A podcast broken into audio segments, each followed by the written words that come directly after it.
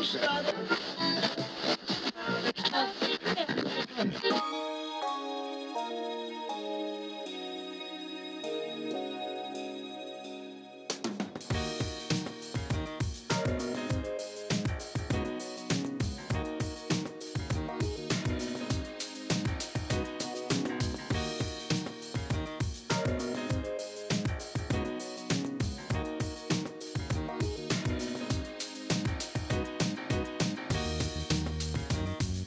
Dimanche 3 décembre 2017, au sommaire du radioblog de cette semaine.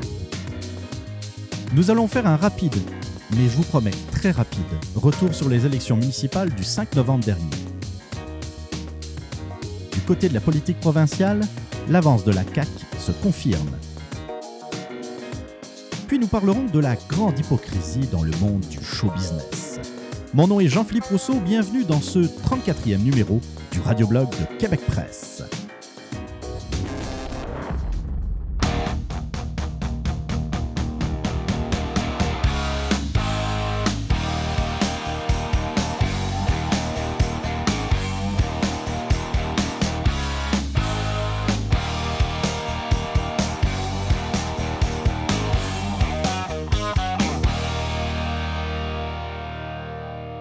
Bonjour à tous, bienvenue donc à ce 34e numéro du radioblog de Québec Presse. J'espère que vous allez bien.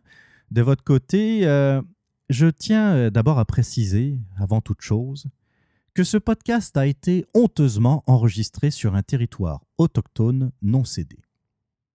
Blague à part, mais en fait, ça serait drôle si c'était vraiment une blague. Euh, je ne sais pas si vous avez vu, passer, euh, vous l'avez sans, doute entendu parler, euh, Valérie Plante, notre nouvelle mairesse, nous dire que dans le fond, elle comptait faire une annonce à chaque ouverture du conseil municipal, des réunions du conseil municipal de Montréal, de, dire dans le fond que le conseil municipal a lieu sur un territoire autochtone non cédé. C'est vraiment ridicule. On voit là encore un biais euh, gauchiste qui consiste toujours à s'auto-flageller, à dire à quel point on est mauvais, nous autres, euh, les sales blancs, et que, à, quel point on a été euh, des salopards dans l'histoire. J'ai bien aimé, j'ai bien aimé, je pense, oui, c'est Mario Dumont dans le journal de Montréal qui justement après euh, cette sortie de Valérie Plante a écrit, euh, je vous lis rapidement, euh, la plupart des historiens s'entendent pour dire qu'à la fondation de Montréal en 1642, il n'y avait même plus d'établissement fixe des Iroquois du Saint-Laurent, la nation qui aurait auparavant habité Hochelaga. Quant à la à la prétention d'un territoire Mohawk, ceci se trouvait plus au sud, surtout dans l'État de New York. Donc en fait, même si les Mohawks sont, euh, font partie des, Amérindiens à revendiquer le- l'île de Montréal, hein, on le sait, euh, ça s'appuie sur absolument aucune réalité historique. Puis, euh, moi, j'aurais tendance à dire, on est en 2017. Euh, on a tous fait des erreurs. On peut, si on cherche des erreurs, on va en trouver dans toutes les histoires de toutes les populations du monde entier. Toutes, sans exception. Euh, Il y a un moment donné où il faut juste tourner la page et puis dire, OK, euh, là, l'objectif aujourd'hui, c'est de regarder l'avenir, d'essayer de travailler ensemble, de faire avancer le Québec, le Canada, euh, de- d'essayer de trouver des façons de l'enrichir, de s'enrichir et que tout le monde soit content. On va pas, on va revenir jusqu'où dans le passé? On va à un moment donné découvrir qu'il y a 15 000 ans, il y avait une autre peuplade avant les Iroquois, et puis on va dire ce peuple euh, a plus de droits que les Iroquois euh, ici au Québec. C'est ridicule. Bon, ça c'était la petite parenthèse. Je voulais, euh, je voulais en parler en ouverture de show. Comme toujours, l'introduction, bah, c'est un peu mon vrac à moi. On va parler de différents sujets. Et puis, vu qu'on ne s'est pas parlé beaucoup ces dernières semaines, il y a beaucoup de choses à rattraper. Je vais vous parler, je vais vous parler un peu de podcast, de podcasting québécois pour, pour commencer l'émission. Euh, le 18 novembre dernier, a, a eu une soirée euh, au bistrot de Paris sur, euh, sur la rue Saint-Denis à Montréal.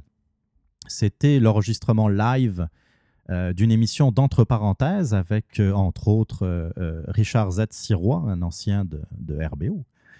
Et ça a été l'occasion de, de, rassembler plusieurs podcasteurs québécois. J'ai eu le, plaisir, le, grand plaisir de, de rencontrer plusieurs d'entre vous, j'allais dire, parce que il, y a beaucoup de, podcasters qui, écoutent mes émissions. C'était bien sûr l'occasion de voir le grand Mike Tremblay, euh, qui, euh, fidèle au rendez-vous, qui était là, comme un seul homme euh, au bar de Paris. J'ai rencontré également Frankie du Frankie Show, qui est camionneur que je, connaissais de nom, mais que je n'avais jamais eu l'occasion de rencontrer, bien sympathique, et qui, qui, a fait ma journée, ou ma soirée plutôt, lorsqu'il m'a dit qu'il avait écouté entièrement le dernier numéro du radioblog qui avait quand même duré trois heures, se dit en passant, et m'avait expliqué que dans le fond, ben, euh, quand tu es camionneur, que tu traverses plusieurs États ou plusieurs provinces, une émission qui dure trois heures, c'est quasiment l'idéal parce que dans le fond, euh, c'est plutôt euh, c'est plus compliqué d'écouter la radio vu que vu le trajet qu'ils peuvent faire dans, une journée. Donc j'en profite pour, pour le saluer, mais saluer également tous les camionneurs qui sont à l'écoute. Euh, beaucoup de respect pour le travail que vous faites, c'est certain. Euh, j'ai rencontré également Botrax, Botrax de, euh, du Botrax Wishes et du podcast Feu de l'Esprit. On a un peu jasé également ensemble. Et puis, bien sûr, le dernier et non des moindres, j'ai pu jaser avec Danny, FBI, Feubum Intello, qui, euh, qui est l'animateur du podcast euh, La Coche RAS. On avait beaucoup de choses à se dire, beaucoup de, euh, beaucoup d'idées à, partager. Puis, puis ça faisait longtemps qu'on voulait se, parler, donc ça a été, l'occasion. On n'a pas beaucoup, en fait, on n'a pas vraiment écouté le podcast qui était enregistré au bar de Paris. Mais, euh, bon, c'était super intéressant. Puis un grand merci à Mike, euh, Mike Tremblay, qui nous a fait rentrer euh, au Bordel Comedy Club sur Ontario, le, le comment on pourrait appeler ça, le cabaret, je sais pas, il n'y a pas un nom plus moderne pour ça. Enfin, un bar à spectacle que je ne connaissais pas. Je connaissais de nom, évidemment, le bar à spectacle de, de Mike Ward. Et j'ai été, été vraiment très, très agréablement surpris par la qualité du show. Euh, petite salle, hein, je ne sais pas combien on pouvait être là-dedans, une petite centaine peut-être. Euh, le, stage euh, très minimaliste. Et il y a eu quoi, cinq ou six comédiens, humoristes qui se sont succédés. ils étaient tous très bons. J'ai jamais entendu parler d'eux, je connais même pas leur nom, je serais même pas capable de me souvenir comment ils s'appellent mais euh, ça a été vraiment d'un très bon niveau. J'ai vraiment ri. Euh, je sais que le, Bordel Comedy Club est, comment dire, est très connu, surtout dans la région de Montréal. Euh, ils sont pas mal bookés pour le temps des fêtes. Mais si vous avez l'occasion de faire un tour, d'y faire un tour, il y a un petit côté bar, restaurant à côté qui, qui a l'air sympathique. mais une belle place, sérieusement, j'ai été vraiment agréablement surpris. Puis un grand merci à Mike Tremblay qui nous a permis euh, de, rentrer alors que c'était euh, sold out euh, manifestement. On a réussi à trouver six places. Ça a été une bien belle soirée. Et puis, je rebondis un peu. Mike en a parlé dans, dans le Supermatozoïde il y a peut-être 15 jours de cela. Il disait que c'était qu'il avait eu du fun à cette soirée et puis qu'il aimerait ça renouveler l'expérience. Et puis, je suis assez d'accord avec son idée. C'est toujours le fun de pouvoir parler entre podcasters, d'échanger des idées, de voir un peu comment on travaille, s'il si peut aussi y avoir des, collaborations ou des, euh, des invités qu'on pourrait, on pourrait s'inviter dans nos différents podcasts. Ça m'a fait beaucoup penser euh, à une activité qui avait lieu il y a quelques années à Montréal qui s'appelait le Yule Blog. Et le Yule Blog qui se réunissait euh, dans le, bar, au bar La Quincaillerie sur Rachel euh, ben, ça rassemblait tous les, blogueurs euh, de, la région de Montréal. Euh, et on se réunissait, je pense, c'était une fois par mois. De mémoire, c'était genre le premier mardi ou le premier mercredi de chaque mois. Et on se réunissait dans le bar et puis on jasait. C'était c'était un prétexte pour, pour boire des bières, ça c'est certain, mais aussi pour, pour se rencontrer, pour échanger entre nous. C'est sûr qu'aujourd'hui, en 2017, les blogs, c'est moins porteur qu'il y a quelques années. Donc, c'est normal que ça soit un peu euh, je ne sais même pas si ça existe encore, le Yule Blog. Je serais très étonné. Il me semble que je suis toujours membre du groupe et puis j'ai rien vu, je n'ai pas vu d'invitation passer. Euh, mais euh, quelque chose de comparable pour le, podcast québécois, ça pourrait être quelque chose d'intéressant parce que le, podcasting est c'est quelque chose qui est assez tendance ces, ces derniers mois, ces dernières années, et que le, le, podcasting québécois, je le trouve en très très bonne santé. Je suis toujours fessé de voir la diversité euh, et la qualité surtout des, des, autres podcasts dans plein, plein, plein de, de domaines différents. Euh, c'est sûr, il y, a, y, a, une bonne partie qui, euh, qui concerne l'humour. je vais parler de Mike Ward tantôt. on peut parler, je peux souligner l'existence du podcast Mike Ward sous écoute. Euh, il y a euh, Trois bières, il y, a, euh, y a plusieurs podcasts comme ça qui sont reliés à l'humour, mais il y a d'autres sujets. Il y a, les podcasts d'opinion. et puis, puis, vous commencez à me connaître. Hein. j'aime en parler, j'aime présenter un ou deux podcasts québécois dans, dans l'introduction. Et, d'ailleurs, aujourd'hui, ce ne sera pas différent. Je vais vous présenter un excellent podcast québécois dans, dans quelques minutes. Et j'aime en parler euh, j'aime vous faire découvrir d'autres podcasts que j'aime beaucoup, que j'apprécie, que je trouve très bons. C'est sûr que je ne vais pas parler des autres, euh, mais je ne les connais pas tous. Hein. Il, y en, a peut-être d'autres qui sont très très bons. D'ailleurs, euh, celui de cette semaine, c'est une très belle découverte et une découverte très récente. des podcasts d'opinion, des podcasts de musique, des podcasts dans, plein, plein de, de, domaines différents. Et le, podcast est en très bonne santé. Je pense que ça s'explique aussi par, euh, par un élément dont j'ai déjà parlé à, ce micro, c'est euh, la crise qui commence à toucher les radios commerciales, la crise surtout des radios musicales, euh, dans le fond, qui ont du mal à trouver un nouveau format, à se renouveler. et qui, qui subissent de plein fouet la concurrence des services de streaming ou même, sans parler des, Spotify et Apple Music de ce monde, ça peut être juste par rapport au fait que euh, sur nos téléphones intelligents, on peut enregistrer de la musique. On a nos propres euh, listes de lecture, nos, propres playlists. Donc, euh, pourquoi s'embêter à écouter la radio avec des animateurs qu'on n'aime pas nécessairement toujours beaucoup, avec beaucoup de publicité, avec parfois des tunes qu'on n'aime vraiment pas, puis qu'on est obligé de switcher, alors qu'on peut juste plugger son téléphone par Bluetooth ou avec euh, euh, un, fil, euh, une prise jack, et puis accéder à la musique qu'on aime. Donc, le podcast, dans ces circonstances, a toute sa place parce que là aussi, c'est du contenu qu'on choisit, des thèmes que l'on aime. Par exemple, si on aime l'humour, eh bien, on va avoir différents podcasts euh, d'humour et puis on va pouvoir les écouter. Et puis écouter euh, des shows d'opinion comme euh, le Supermatozoïde, comme l'Authentic Podcast ou le Radioblog.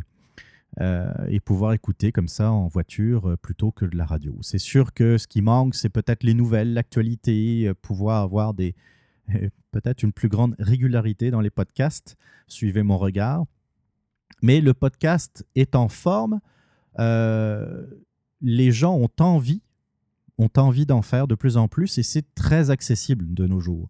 C'est sûr que ça prend un micro pas pire, mais à la limite, on peut commencer à enregistrer avec euh, euh, nos micros de téléphone et avoir une qualité très convenable, juste pour commencer, pour voir si on aime ça, pour voir si on a euh, assez, de, euh, assez de contenu, parce que c'est ça qui est important. C'est bien beau de lancer des podcasts, mais euh, si on a le contenu pour juste faire deux ou trois émissions, c'est pas suffisant. ce qui est bien dans le domaine de l'actualité, des nouvelles, comme puis de la politique, c'est que ce sont des sujets qui sont inépuisables. Même si parfois on a l'impression de se répéter parce qu'il y a des problèmes, il y a des problématiques qui reviennent régulièrement. Mais ça, c'est une autre histoire. Euh, puis, euh, d'ailleurs, et là, je m'adresse surtout aux podcasteurs qui m'écoutent, chers amis, chers collègues. Euh, vous le savez donc, j'aime parler de vous. J'aime présenter des podcasts. J'ai eu l'occasion de, présenter évidemment RAS HD. J'ai eu l'occasion de, présenter l'authentique podcast. J'ai eu l'occasion de parler du stream de Yann Terrio. J'ai eu l'occasion de parler du, spermatozoïde. De spermatozoïde. Ça, c'est sûr que ça allait arriver d'ailleurs. Du supermatozoïde. Voyons, faudrait que je lui demande un de ces quatre à Mike d'où vient ce, ce, nom-là, parce que c'est il n'y a, rien de pire pour faire des lapsus. Bon, bref, je, parlais bien du supermatozoïde. Euh, je vous ai parlé aussi de l'extraordinaire podcast Ars Moriendi euh, de Simon Predge. Euh, j'en ai oublié, mais j'essaie d'en de, de, parler, d'en parler, de parler d'au moins un ou deux podcasts à chaque émission du radioblog. Et moi, je vous lance la perche parce que je veux qu'il y ait, à l'époque des blogs, je ne sais pas si vous en rappelez, dans les années 90-2000, il y avait ce qu'on appelait les échanges de bannières. Ça, on avait un blog, un blog personnel qui parlait, je ne sais pas moi, euh, de macramé euh, ou euh, un blog qui parlait de la, des, fleurs alpines ou de, je sais pas de, Formule 1, de, différentes passions. Et puis, euh, on allait sur les autres blogs pour dire on, pourrait s'échanger nos bannières. C'est-à-dire la bannière, ça ressemblait à une sorte de petite publicité. Et puis, euh, on les mettait sur les, blogs des autres pour, pour faire connaître euh, d'autres blogs qui pouvaient intéresser le lecteur. Et puis, ça permettait également de, de, s'auto-promouvoir, dans le fond, d'une certaine façon. Et moi, ce que je vous propose, les, les chers podcasters, c'est envoyez-moi envoyez-moi un fichier audio euh, euh, pas long, là, de 20-30 secondes, euh, voire une minute si vous avez des, une actualité, quelque chose de vraiment, de vraiment différent à présenter. je ne sais pas, moi, si vous allez faire une, une émission live quelque part ou si vous avez prévu une entrevue avec... si vous avez prévu un événement, voilà, on va... Euh, envoyez-moi un fichier d'audio, vous présentez votre podcast. Euh, voilà, je suis euh, tel podcast, je parle de telle, telle, telle affaire. Vous mettez une petite musique dans le fond. une petite, une petite autopromotion. Envoyez-moi le fichier, puis moi, je m'engage à le faire jouer régulièrement dans, dans le radioblog. C'est sûr que je n'ai pas 150 000 auditeurs. en général, ça, les, les, selon les émissions, les, les téléchargements fluctuent entre 600 et 1500, 1600 euh, euh, téléchargements. Euh, donc, mais c'est toujours ça, c'est toujours mieux que rien. Hein. Donc, envoyez-moi vos fichiers, moi je vais les passer. Et puis, je demande même rien en échange. C'est c'est correct pour ça. Moi, je, veux faire grandir cette communauté du podcasting. il y en a déjà qui œuvrent euh, qui font euh, d'énormes efforts, qui déploient d'énormes efforts pour faire connaître cette communauté. Un salut particulier, par exemple, à Balado Québec, qui a fait un site extraordinaire euh, qui permet même de faire de la diffusion live de certains podcasts. Je peux parler aussi de Production Podcast, qui a racheté Radio H2O récemment, qui œuvre également énormément pour le podcasting québécois. Je parle d'eux, mais il y en a d'autres, RZO Web, euh, il y a beaucoup d'acteurs qui, euh, ben, je pense qu'ils ont fait le même constat que moi, puis ils l'ont fait bien avant moi, j'imagine, euh, qui ont vu cette diversité de podcasts dans le paysage médiatique québécois et qui se sont dit, il faut faire quelque chose. Il faut pouvoir les regrouper, il faut pouvoir se mettre ensemble pour être un peu plus fort dans le fond, et puis justement pour contrebalancer les médias traditionnels. Et en parlant de médias traditionnels, que dire euh, de cette, euh, du, traitement qui est fait par Radio-Canada, par exemple, par rapport au podcasting, euh, on va dire, entre guillemets, indépendant? Je, je, comprends qu'on va bien trouver une ou deux personnes à Radio-Can qui va avoir... Qui, qui, ne va pas être condescendant par rapport au podcast québécois et puis qui va qui, qui, nous aiment, dans le fond, qui nous écoutent régulièrement, c'est sûr. Mais je parle en général de Radio-Canada qui méprisent le podcasting indépendant. Et euh, je ne parle pas de moi, là. je sais très bien que je ne rentre absolument pas euh, dans les catégories qui sont euh, mis de l'avant par Radio-Canada, mais il y a d'excellents podcasts qui pourraient être un peu plus... Dont, dont, on pourrait beaucoup plus entendre parler à Radio-Canada, comme le stream par exemple, comme le, supermatozoïde, comme euh, à la limite trois bières, bon, on en parle un peu parce que euh, ils ont été, euh, je sais pas s'ils ont reçu une récompense, mais en tout cas ils étaient nominés au gala, je sais plus lequel, c'est pas artiste, c'est en tout cas un gala humoristique. Donc ils étaient dans une catégorie des podcasts humoristiques. mais il y a Distorsion, il y a Distorsion qui sort un peu du lot euh, dont on a parlé dans euh, la presse, dans le journal de Montréal, mais ils sont trop rares. Je pense qu'il y a, d'autres podcasts de qualité qui mériteraient euh, d'être vus dans les médias traditionnels. On dirait que les médias traditionnels essayent de bâtir un mur entre eux et nous, sauf qu'ils ne se rendent pas compte compte que ce n'est pas leur avantage. Ça, c'est une petite parenthèse. merci pour les mentions d'ailleurs. Je sais que l'Authentique Podcast et puis le Supermatozoïde euh, euh, ont parlé à plusieurs reprises du radioblog. Euh, merci à eux, c'est très gentil. Puis ça aussi, ça montre un peu, ça illustre parfaitement ce que j'étais en train d'expliquer tantôt. C'est est-ce qu'il y a un peu de, oui, c'est sûr qu'il y a un peu de concurrence, c'est normal, c'est pas pas nécessairement malsain et c'est sûr que j'imagine qu'on ne fait pas du podcast pour être écouté juste par une personne, mais il y a surtout une belle chimie entre nous. Et euh, même si peut-être il y a un peu de, peut y avoir, euh, et c'est normal, un peu de compétition, bien, euh, c'est normal aussi de voir un gros podcast comme le Supermatozoïde faire parler d'autres podcasts qui sont peut-être plus mineurs comme le mien. Et ça, moi, je lève mon chapeau parce que c'est rare de voir que, tu sais, dans le fond, ils ont Mike, là, il n'a pas besoin du radioblog ou euh, de l'authentique podcast, par exemple, pour que ça fonctionne. Il n'a pas besoin de ça. Ça roule, euh, il a un show qui est bien rodé, euh, il a des chroniqueurs qui sont bien établis, c'est dynamique. Il y a d'autres podcasts, hein, je, le cite lui parce que c'est un des plus connus. le stream, Yann Terrio, il n'a pas besoin non plus de, de parler d'autres podcasts, mais c'est du monde qui le font parce que ils aiment cette communauté du podcasting et puis qui veulent, comme nous tous, la faire un peu émerger euh, euh, de cette sorte d'omerta médiatique qui consiste à, dans le fond, on ne parle pas surtout, surtout pas des podcasts indépendants. Donc merci à eux et merci à tous ceux qui, euh, qui, qui, font mention des autres podcasts. c'est gentil. Puis merci aussi également, je, je, voudrais souligner, merci pour vos commentaires sur iTunes. C'est très apprécié. Ça, ça aide les podcasts à monter un peu dans les outils de recherche de iTunes. Donc, euh, merci euh, pour, pour vos messages. Je me posais un peu la question, est-ce que je devrais mettre une tune pour couper le show en deux?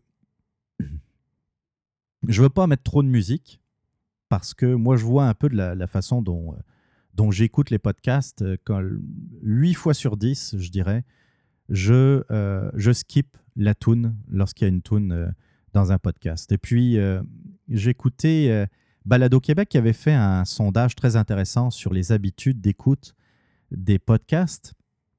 Puis je me souviens qu'il y avait un gros 0% des répondants à ce sondage qui, qui disaient écouter euh, la musique ou euh, qui pensaient que ça apportait quelque chose de plus à un podcast, la musique.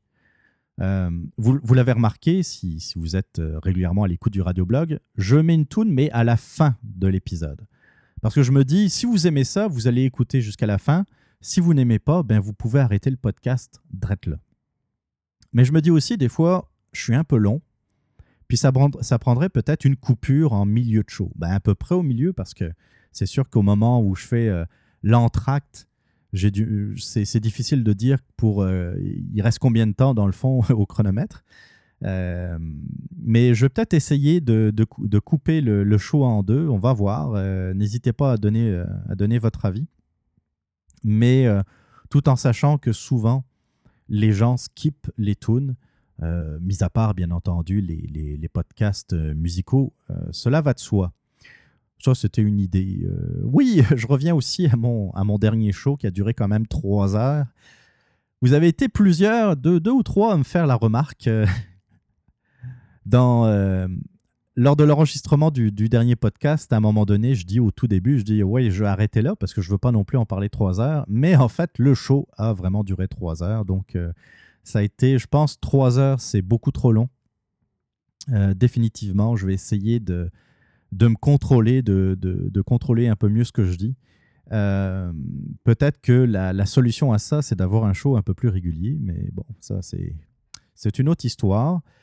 Euh, petite parenthèse également, je voulais pas non plus euh, m'étaler trop longtemps là-dessus. Je veux parler du rassemblement des Gunnies, entre guillemets, devant Polytechnique.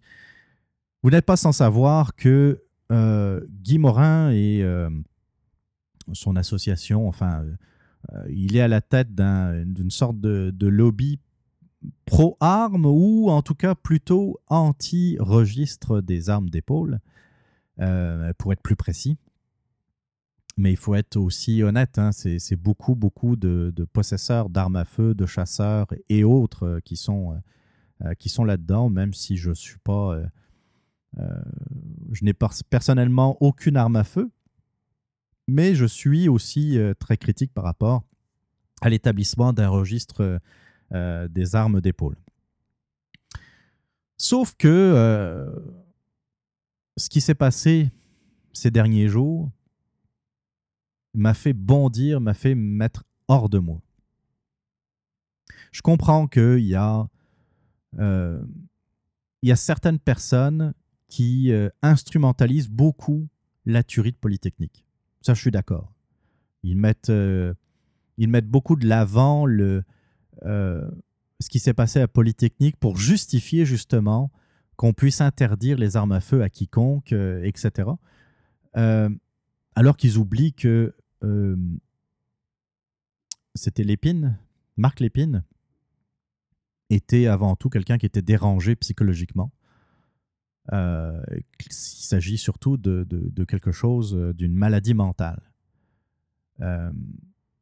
ça, là, ces gens-là qui instrumentalisent la tuerie de Polytechnique, je les mets de côté. Le problème, c'est qu'il y a aussi des victimes là-dedans il y a des victimes, puis là-dedans, il y a aussi la famille, les familles des victimes, et puis les proches des victimes. Ça, peut en faire du monde. Et de faire un rassemblement de guenilles, comme euh, dit Guy Morin, devant Polytechnique, je trouve que ça a été la goutte qui a fait déborder le vase. Je peux avoir autant j'ai du respect pour ce qui défend, autant je suis contre l'établissement d'un registre des armes à feu, autant ce qui c'est euh, l'idée entre guillemets brillante qu'il a eu de se d'organiser, d'essayer, de tenter d'organiser une manifestation pro-armes ou pro-anti-registre euh, des armes d'épaule devant Polytechnique, je trouve que c'était vraiment euh, une décision d'innocent. Puis croyez-moi, je pèse mes mots. Je ne sais pas d'où vient cette idée, si ça vient de Guy Morin lui-même ou, ou de son entourage, mais en tout cas, au niveau communication, c'est zéro. Il a euh, juste euh, cette idée a fait régresser sa cause d'une façon euh, dramatique. À un moment donné, je me disais, il faut que je lui écrive, là, à lui dire un peu ce que je pense finalement, je laissais faire parce que je ne veux pas non plus rentrer dans une guerre. Euh, les réseaux sociaux, il faut, bien se méfier de tout ça. C'est pour ça que j'évite de répondre aux commentaires, j'évite de, rentrer là-dedans parce que euh, ça, devient assez souvent de l'enflure verbale. Les gens se lancent des invectives, s'insultent, etc. Et puis, on finit, finit jamais par convaincre les, se convaincre les uns les autres, donc ça sert à rien. mais c'était une idée stupide. Je suis désolé. Euh, autant un rassemblement anti-registre des armes à feu, j'aurais trouvé ça normal devant l'Assemblée nationale à Québec ou euh, euh, devant le bureau d'un ministre. Aucun problème. Mais à Polytechnique, c'est comme le dernier endroit où on devrait faire ce genre de manifestation. Quoi c'était quoi le but à part choquer le, choquer le monde? En tout cas, euh, l'objectif de faire parler d'eux, ça, ils l'ont pas mal réussi, ça c'est sûr. Mais ça a été tellement négatif que même des sympathisants à leur cause, comme moi-même, euh, depuis cet événement, je, vous avouerai que je fais deux pas en arrière. Hein. Donc ça, c'était une parenthèse, je voulais en parler quand même euh, en introduction. Euh, oui, j'ai dit que j'allais parler d'un podcast. J'ai fait une extraordinaire découverte ces, dernières, ces derniers jours, cette dernière semaine. je veux absolument vous parler d'un podcast excellent. Euh, c'est un podcast qui s'appelle Distorsion. Peut-être que vous en avez entendu parler parce que, comme je l'ai dit euh, un peu plus tôt, euh, ils ont été mentionnés dans la presse, dans le journal de Montréal. ils ont fait le tour de quelques radios ici pour parler de leur podcast. Et j'ai commencé à les écouter. En fait, c'est un peu à cause de Simon Predge. Simon Predge du podcast Ars Moriandi a fait un spécial Halloween. Et euh, pour ce spécial Halloween, euh, Simon Predge l'a fait avec euh, les deux animateurs de Distorsion. Ah, j'ai oublié les prénoms. Il y a Émile et puis. alors je suis désolé. je vais essayer de le retrouver, de, le retrouver là. là. et ils ont, ils ont enregistré donc un podcast spécial Halloween où ils ont présenté dans le fond trois histoires euh, trois histoires dans le. Comment dire Sur le thème d'Halloween, dans le fond, des histoires un peu étranges. J'ai adoré d'ailleurs l'histoire d'Emily qui se passe. Euh, euh, c'est pas mal une histoire par rapport à, à Facebook. donc, Distorsion, comment dire, un grand bonjour, un grand salut à Émile Gauthier et Sébastien Lévesque. Émile Gauthier et Sébastien Lévesque, qui sont les animateurs de cet excellent podcast. Et donc, écouté euh, cette euh, spéciale Halloween et c'est comme ça que j'ai connu un peu euh, Distorsion. Et ça m'a donné le goût d'écouter à partir du premier épisode jusqu'au quoi 22, 23e, là, je ne sais plus trop où ils sont rendus. J'ai écouté leurs 22 ou 23 épisodes en 3 jours, 3 ou 4 jours grand max.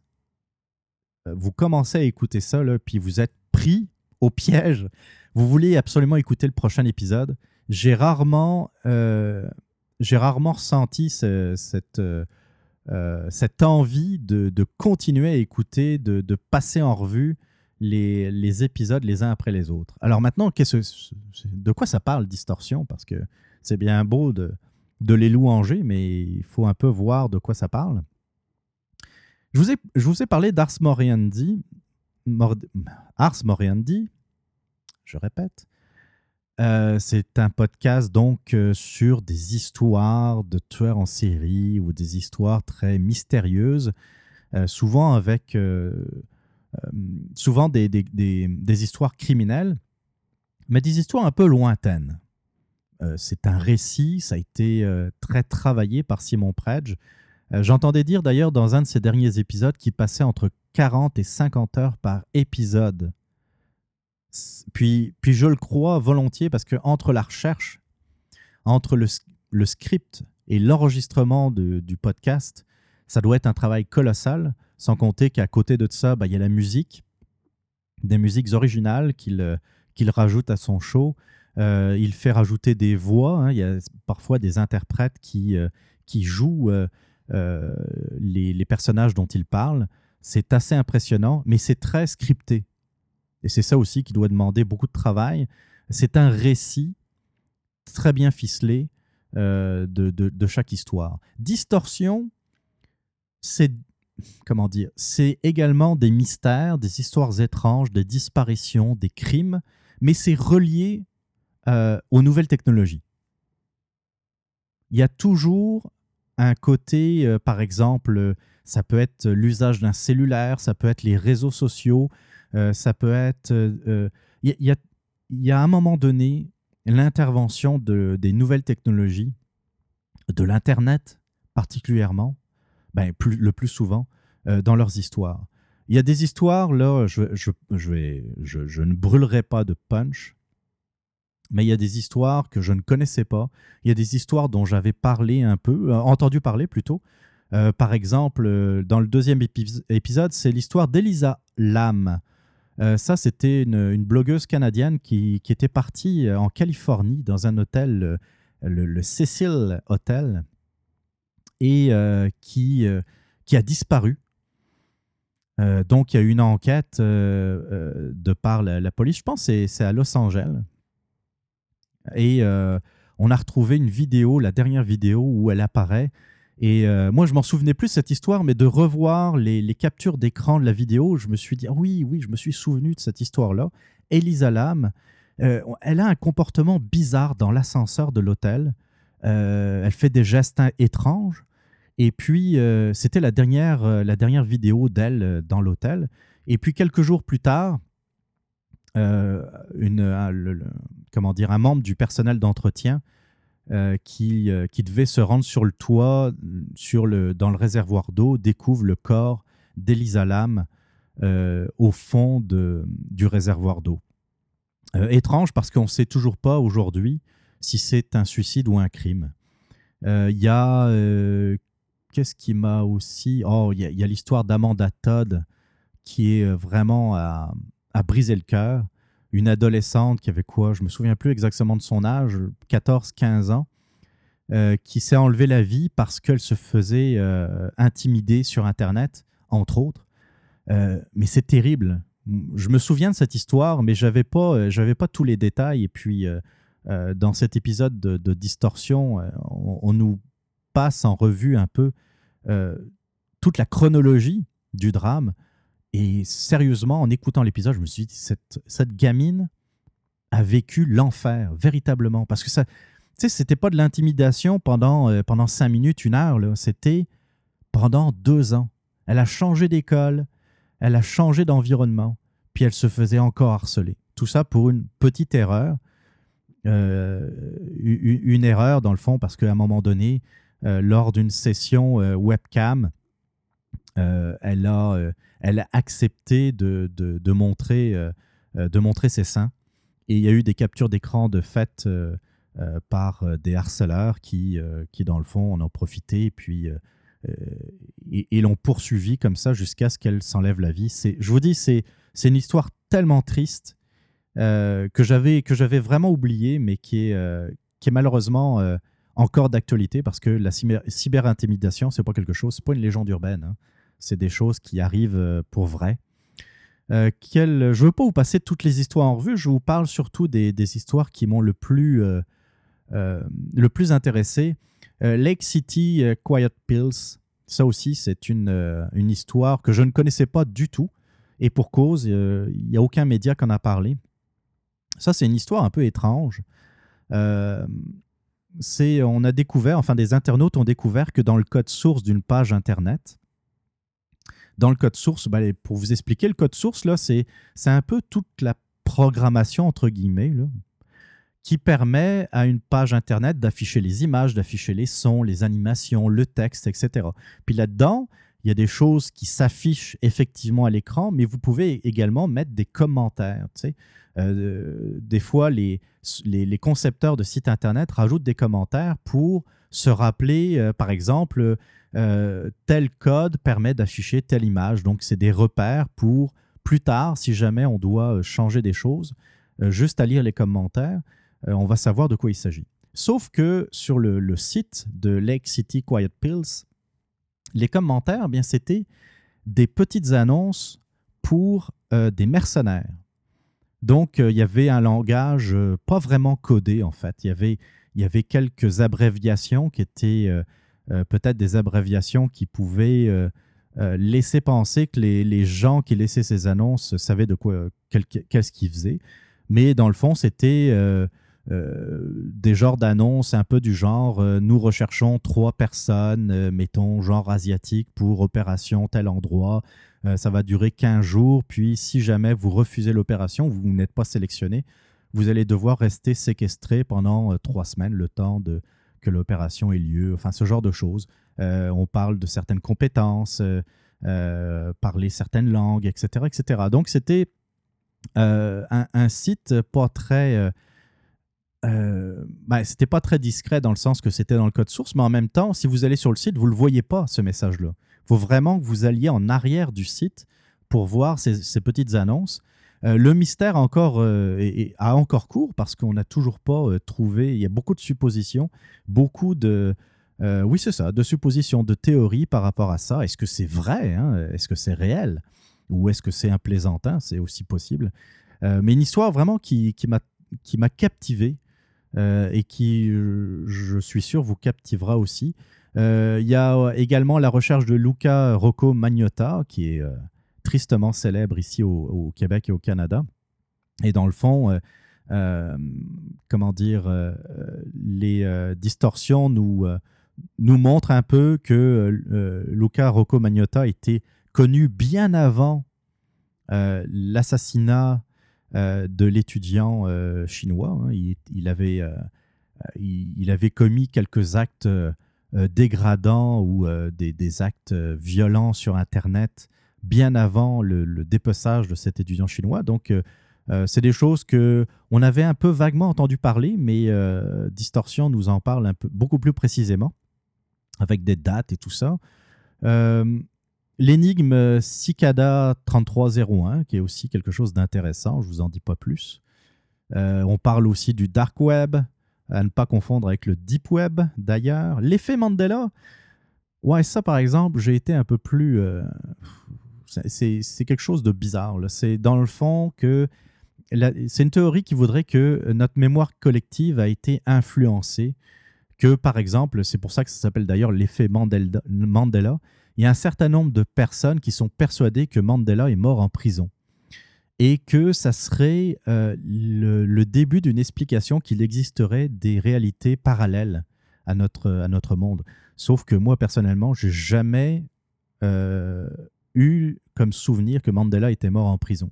Moi, je pense que c'est juste une altération normale de notre mémoire qui, la mémoire, c'est quelque chose d'extrêmement volatile et que ben, on voyait on, voyait beaucoup d'images d'archives de Mandela en prison, beaucoup d'images euh, en noir et blanc. Euh, la libération, ça a été tout un show euh, un peu bizarre de mémoire. Là, c'était assez particulier. Et que moi, j'ai pas de mal. Tu sais, quand on. Aujourd'hui, les nouvelles, les nouvelles, l'actualité, etc., on n'est pas toujours très attentif lorsque ça passe. Euh, puis Mandela, ça a été un événement, un gros événement, mais je pense que euh, la, durée qu'il a eue euh, d'emprisonnement que, Mandela a, subi, vu que les images, il y avait beaucoup d'images d'archives, il y avait peut-être un côté noir, un peu naturellement lugubre. Et peut-être que naturellement, il y a certaines personnes qui ont fait des liens avec sa mort prétendument. en tout cas, sa mort en prison, parce que Mandela est décédé, mais il n'y a pas longtemps, il y a quelques années. mais c'est une émission intéressante, mais c'est peut-être l'épisode où été le plus. ouais, c'est très, c'est très théorique. Emma Philippov, ça c'est une autre histoire qui m'a beaucoup euh, qui m'a un peu renversé, puis que je ne connaissais pas. Je suis très, très surpris parce que c'est arrivé euh, en novembre 2012. Emma Philippov euh, est une Ontarienne qui, jeune, de 26 ans, si ma mémoire est bonne, qui a décidé de partir dans l'Ouest canadien, s'installer dans le fond sur l'île Victoria, sur l'île de Vancouver, plutôt, à Victoria. Donc, c'est pas très loin de, Vancouver, dans la région de Vancouver, et qui, du jour au lendemain, a disparu. Euh, alors, il y a beaucoup, également beaucoup de théories. 26 ans, euh, euh, un esprit un peu bohème. c'est sûr qu'on pense à une, une, sorte de fugue, une sorte de fuite. Surtout qu'il y a certains indices qui peuvent aller dans ce sens. mais il y a aussi d'autres indices qui montrent qu'elle avait peut-être un problème psychologique. Euh, puis aussi d'autres indices qui montrent que peut-être qu'elle a été enlevée parce qu'il y, a, y a un individu un peu bizarre qu'on a, euh, euh, a vu dans une boutique de, de Vancouver, je pense, rentrer et puis arracher une affiche, une affiche de recherche hein, de, d'Emma Philippov et l'arracher en disant que dans le fond, non, elle n'est elle pas, pas disparue vu que c'est dans le fond sa blonde. Et le gars est parti, mais on n'a jamais réussi à le retrouver, même si on a des, images vidéo du gars. C'est une histoire très mystérieuse, euh, donc euh, moi je ne connaissais pas, qui est terrible. Euh, puis surtout le, fait de... c'est quand même cinq ans plus tard, hein, on fêtait le... Ben, on fêtait, on célébrait, on commémorait plutôt, voilà, commémorer c'est quand même pas mal plus, plus le terme, on commémorait le cinquième anniversaire de la disparition d'Emma Philippov et on n'a toujours absolument aucune piste. Euh, histoire, je vous dis, qui m'a un peu renversé. L'affaire de Kim Proctor, par exemple, ça aussi, c'est terrible. C'est un assassinat gratuit euh, par deux adolescents euh, d'une jeune fille. Et puis, il y a toujours en filigrane le, les réseaux sociaux, les cellulaires, l'utilisation de cellulaires, mais aussi des chats, par exemple, dans World of euh, Warcraft, par exemple, qui est un jeu en ligne. Et euh, euh, ces deux, les deux tueurs, dans le fond, pensaient être plus discrets en utilisant les chats, la chat room de, de ce jeu en ligne pour, pour parler de leurs idées meurtrières, mais en fait, il n'en est rien. Il, y a toujours, il reste toujours des traces. Donc, je vous invite beaucoup. Ça a été un peu long, cette introduction, mais je vous dis, j'ai été très agréablement surpris par euh, la qualité de distorsion. Il y a une bonne chimie entre euh, Sébastien et Émile. Ça, ça, ça aide beaucoup à aimer ce, podcast. C'est beaucoup moins scripté que Ars Moriendi. Il y, a, y a une, bonne dynamisme entre les deux. Donc, je vous invite à l'écouter. Distorsion, euh, ça se trouve sur, euh, sur Facebook. Alors attention, distorsion, c'est D-I-S-T-O-R-S-I-O-N. Donc euh, c'est écrit avec un S et non pas un T. distorsion podcast sur Facebook, par exemple, où vous pouvez également vous abonner depuis iTunes. donc ça, c'était pour la longue, comme d'habitude, vous allez me dire, la longue introduction du radioblog. On passe tout de suite au premier sujet du radioblog, on va parler de Hollywood.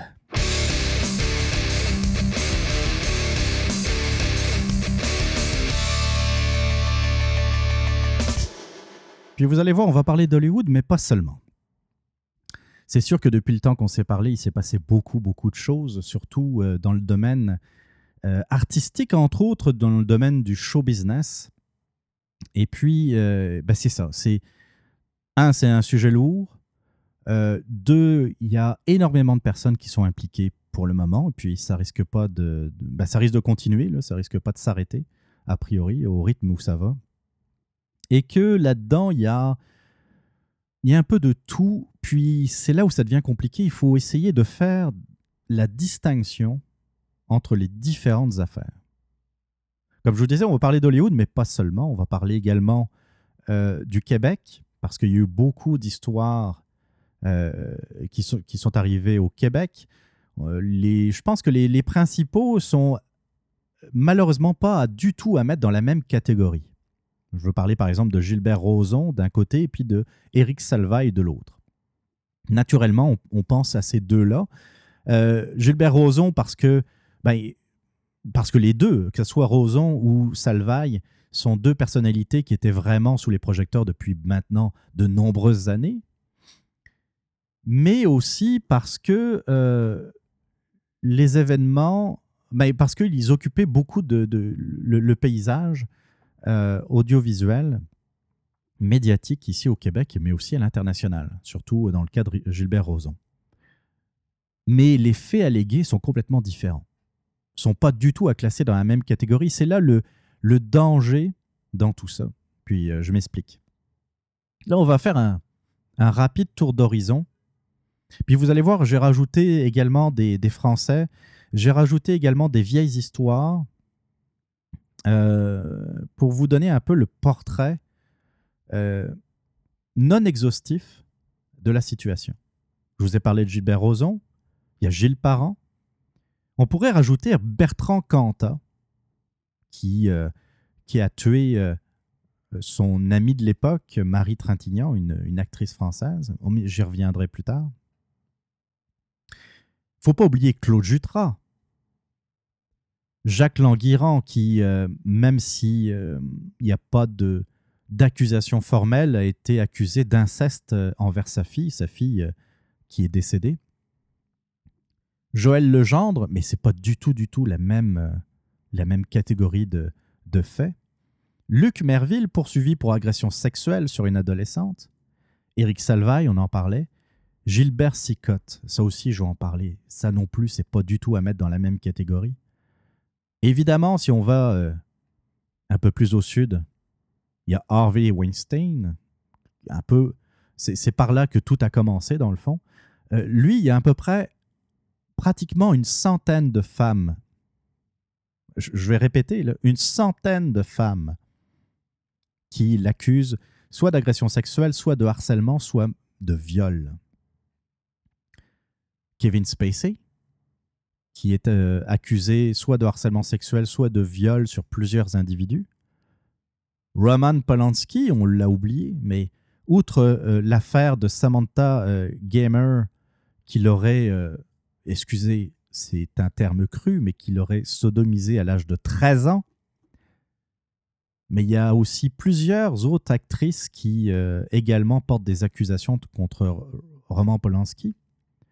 Danny Mastotan, qui a joué, euh, qui était un des acteurs de That's 70 Show, ou qui, joue, euh, qui jouait plus récemment dans une télésérie de Netflix, The Ranch. Lui, euh, on parle de quatre victimes de viol. Brett Ratner, qui est réalisateur, qui, qui est accusé de harcèlement sexuel sur six femmes. Puis on peut rajouter un certain Dominique Strauss-Kahn. Je pourrais continuer la liste comme ça longtemps, là. mais ça, je voulais une. Comment dire Je voulais parler de, nos, de nos champions québécois, mais je voulais aussi mettre un portrait un peu global, euh, illustrant un peu euh, mon point ou mes points. Là, il faut être clair. Euh, je, on est, nous sommes le 3 décembre 2017, donc c'est sûr qu'il peut encore y avoir d'autres accusations sur les personnes que j'ai citées, mais à la date d'aujourd'hui, entre ce qui a été fait par Eric Salvaille, euh, qui d'autre encore Eric euh, Salvaille, Joël Legendre, on peut les mettre un peu ensemble. Euh, puis Gilbert Sicotte, c'est pas du tout la même affaire. Eric Salvaille, et surtout Eric Salvaille, et Joël Legendre ont eu des comportements totalement inappropriés. Là, on est tout à fait d'accord avec ça. Euh, Eric Salvaille qui euh, euh, faisait des avances très insistantes envers des, gens qu'il semblait apprécier, sortir son service trois pièces pour le mettre sur l'épaule d'une recherchiste. Lui, il met ça sur sur l'humour. Puis c'est vrai, tu sais, j'en ai parlé avec, euh, avec un collègue qui, euh, qui, euh, qui est gay. Puis il disait, tu sais, nous autres, on a un humour très cru.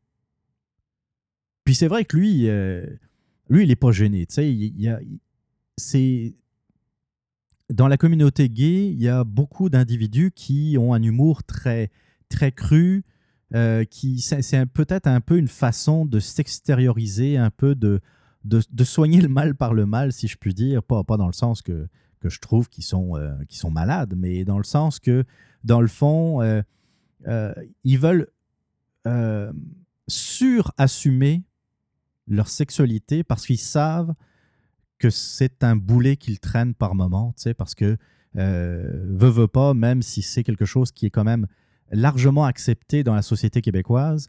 Il y a encore parfois des grincements de dents, et puis que je peux croire, en tout cas ça c'est mon interprétation personnelle, que dans le fond, le fait de de, de, de grossir le trait, c'est une façon pour eux, dans le fond, de d'enfoncer un peu plus les portes et de, tu sais, à être, à agir de cette façon, dans le fond, eh bien, c'est un peu une, une façon qu'ils ont trouvé de se défendre.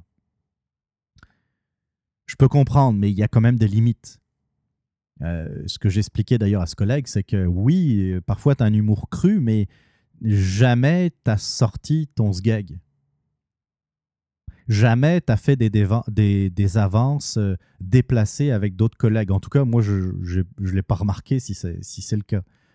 Et euh, qu'il y a une différence entre avoir un humour cru, un humour euh, c'est ça, un peu, euh, un peu rude que, euh, que harceler sexuellement quelqu'un. Puis là, le problème, dans le cas d'Eric Salvaille, c'est qu'il était l'employeur.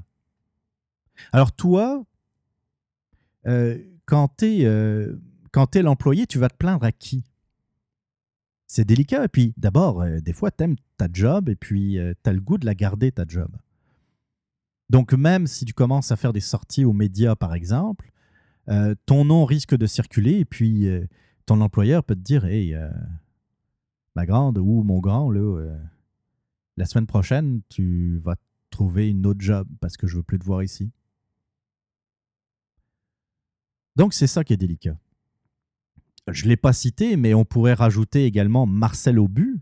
Marcel Aubu, c'est la même chose. Les, les femmes qu'il a harcelées ou qu'il a agressées, euh, c'était des employés. Marcel emmenait large parce que dans le fond, à qui tu veux te plaindre? Tu sais, euh, à la télévision ou, euh, ou quand tu entends parler du monde qui parle d'harcèlement sexuel envers des femmes ou des hommes, hein, d'ailleurs, ça va dans les deux sens, et, le cas d'Eric Salvaille le montre. On dit, bah là, il faut aller voir les ressources humaines, il faut aller voir vos supérieurs.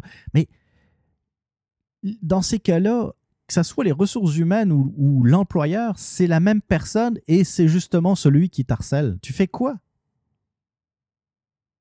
Puis à moins qu'il y ait plusieurs témoins, à moins que justement il y ait, euh, comment dire, un, mouvement québécois, mais c'est pas juste un mouvement québécois, c'est un mouvement mondial où là, les gens sortent et puis ça va peut-être un peu dans tous les sens. Eh bien, à moins qu'il y ait ce genre de mouvement de lame de fond, euh, cette réalité ne sort pas, ce harcèlement ne sort pas. Les gens le gardent pour eux en disant, bah, des fois c'est de l'excuse, oh bah tu sais, c'est Eric, hein, Eric, euh, il est très, euh, il est très extraverti. Puis en plus, il est gay, donc c'est une minorité, une minorité qui a, qui a, qui a, comment dire, qui a un peu souffert, on va le dire quand même. puis c'est ça, on, essaye de trouver plus des excuses que d'essayer de trouver des, euh, des façons de combattre ce genre de comportement. Mais euh, bon, pareil, je, vais parler d'Éric Salvaille, Joël Legendre. Il a essayé d'avoir des relations, des relations avec quelqu'un. c'est pas du harcèlement, c'est pas une agression. Les deux étaient consentants, mais le problème, c'est que c'était dans un parc. Moi, l'excuse que je suis pas capable d'entendre par rapport à l'histoire de, Joël Legendre, par exemple, c'est que, oh ben là, ben, tu sais, ce parc-là, il est connu pour. Parce que le, ce que je dis, c'est euh, des enfants, des familles avec des enfants auraient pu tomber nez à nez avec Joël Legendre, avec son sgag sorti, prêt à, à, euh, recevoir une fellation. Mais là, on me dit, mais non, euh, ce parc-là, tout le monde le connaît, on sait que c'est un parc où les, les homosexuels euh, se rencontrent euh, et font des choses. Je dis, ben oui, mais c'est peut-être justement parce que euh, il y a des gens qui ont des comportements inappropriés dans un parc que les familles n'y vont plus.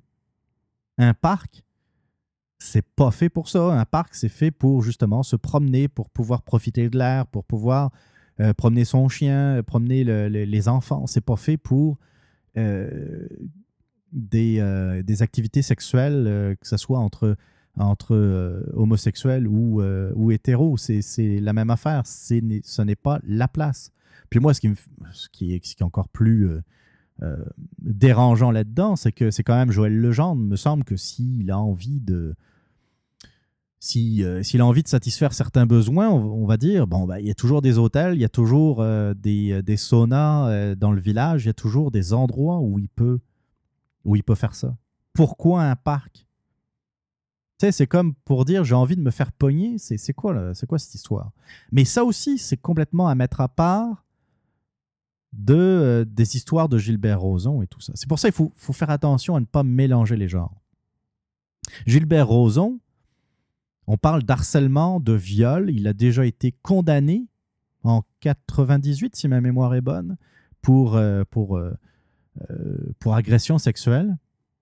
Il a, il a reconnu sa, culpabilité.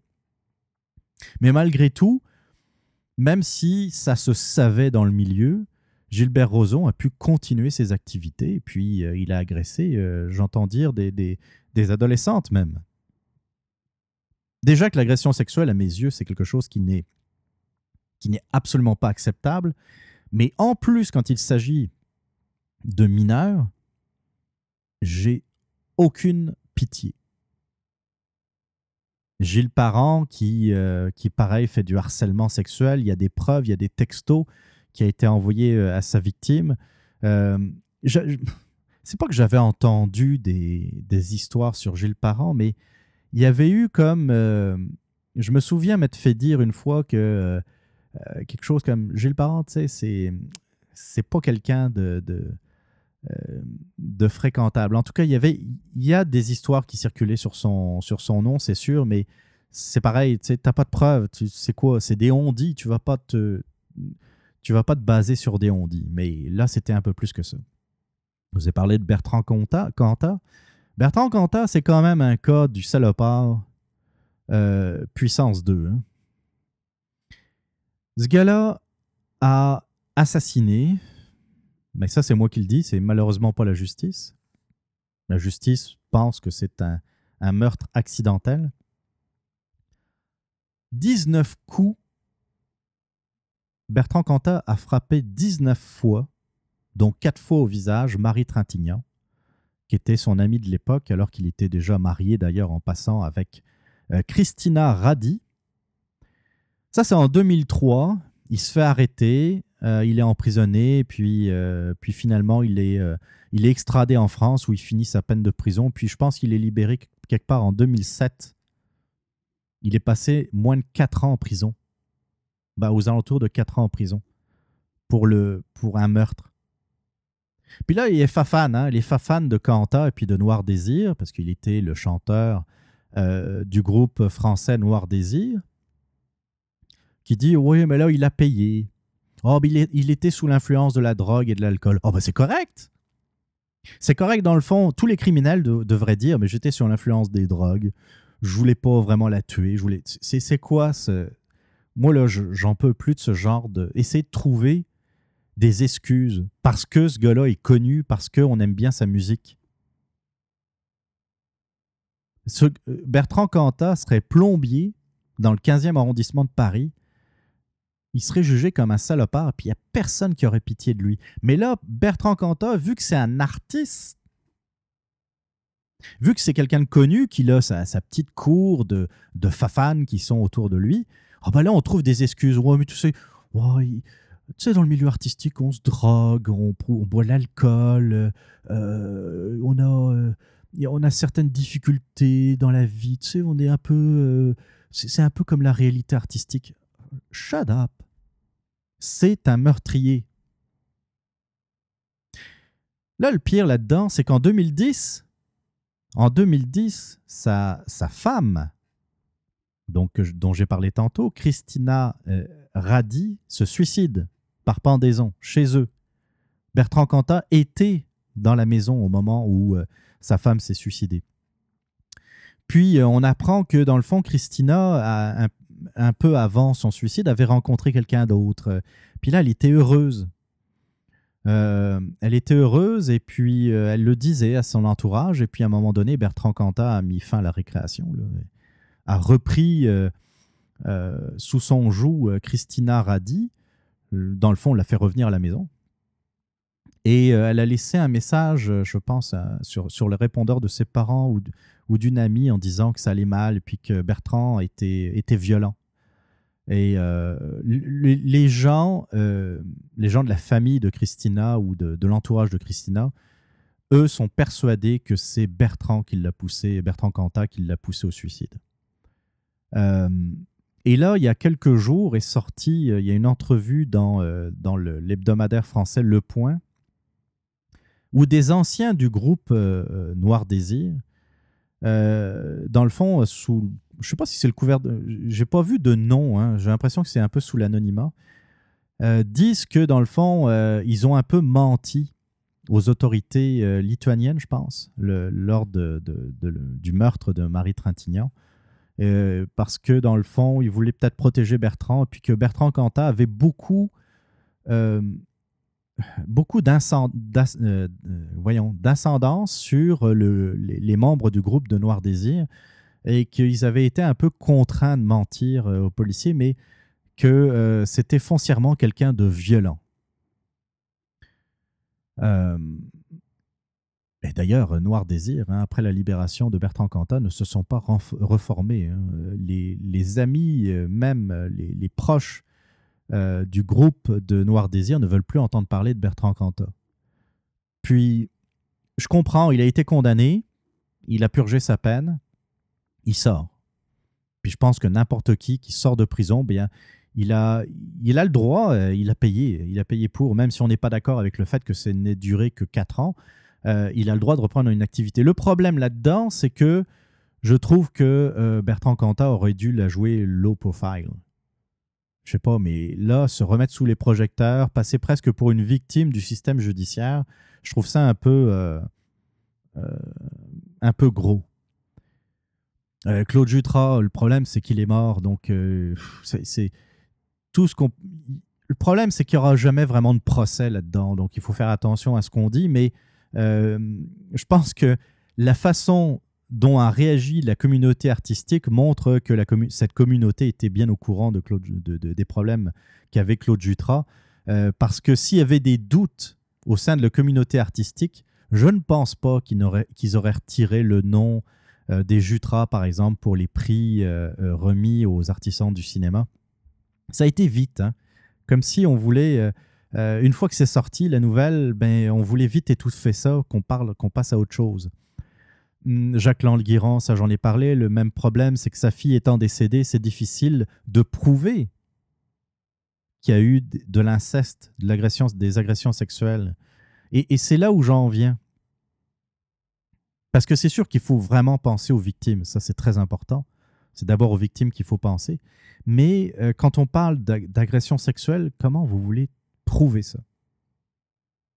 Combien il y a de victimes d'agressions sexuelles qui, dans le fond, vont pas porter plainte tout de suite parce qu'elles ont honte, parce qu'elles se sentent sales, parce qu'elles euh, ne savent pas comment réagir, parce que euh, souvent, dans ces cas-là, on se sent un peu responsable. Peut-être que, dans le fond, euh, on n'a n'a pas dit clairement qu'on ne voulait pas, qu'on n'était pas d'accord.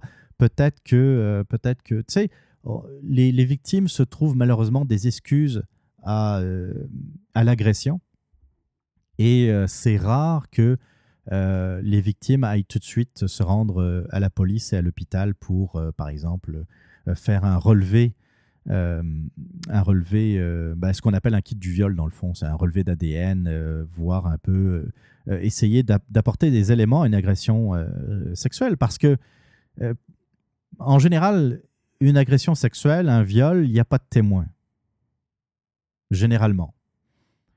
Puis après, c'est euh, he said, she said. Hein? C'est du oui-dire. C'est euh, euh, la parole de la victime contre la parole euh, de l'agresseur. Par contre, là où ça commence à être intéressant, si je puis dire, intéressant, vous comprenez ce que, ce que je veux dire, c'est lorsqu'il y a plusieurs personnes, des, des, plusieurs témoignages, que des gens qui ne se connaissent pas nécessairement, qui n'ont pas de lien, qui n'ont pas nécessairement euh, des intérêts communs, euh, commencent à dénoncer les, gens. Et c'est là que ça devient intéressant. C'est pour ça que j'en parle d'ailleurs. Euh, c'est que dans chacun de ces cas, on parle d'au moins plusieurs victimes. là, Eric Salvaille, Harvey Weinstein, comme je, l'ai dit, il y a à peu près 100 femmes qui, portent plainte ou en tout cas qui, qui parlent de, de, de s'être fait agresser par, par ce groupe or Marcelo Bu, c'est pareil. Dominique Strauss-Kahn, il y a un lourd passif par rapport à ce, à ce gars-là. Roman Polanski, comme je l'ai dit, bah, de toute façon, lui, il, a reconnu sa culpabilité et puis il y a plusieurs témoignages également d'autres agressions sexuelles. Mais c'est difficile de, d'apporter des preuves parce que des fois, des preuves, il n'y en a plus. Parce que des fois, les, traces d'ADN, parce qu'il il s'est écoulé parfois plusieurs semaines, plusieurs mois, et dans les derniers cas, plusieurs années avant que les victimes portent plainte, qu'il n'y a évidemment plus aucune trace pouvant euh, appuyer leur dire. Alors comment les dénoncer? Ben, C'est un peu ce qui se passe, c'est le name dropping dans les médias. Euh, moi, ce que je trouve scandaleux, puis là je vais parler de Gilles Parent par exemple. Dans le cas de Gilles Parent, qui est euh, animateur, qui était plutôt animateur au FM 93, l'employeur était au courant. Il y avait eu des rencontres, il y avait eu des lettres qui avaient été écrites, et puis un engagement, soi-disant, de Gilles Parent qu'il euh, allait cesser euh, tout harcèlement vis-à-vis de sa victime. Sauf que, malgré les lettres, malgré les avertissements de l'employeur, il n'y a rien qui a été fait. Et que trop souvent, dans ce genre de cas, eh bien, euh, les victimes finissent par être déplacées ou finalement, au bout de quelques mois, quelques années, on met fin à leur emploi. Toujours pour des bonnes raisons, puis parfois il y en a des vraies là-dedans, les véritables raisons, mais on finit par, dans le fond, étouffer l'affaire par la bande en séparant les, deux, euh, personnes, la victime et, l'agresseur, euh, et puis on n'en parle plus. Il a fallu qu'il y ait un article dans le journal de Québec pour que euh, le FM 93, et je pense c'est Bell Media, ou la Cogeco, je me souviens plus, prennent les dispositions pour mettre fin à l'emploi de Gilles Parent. C'est ça qui est un peu, euh, un peu terrible.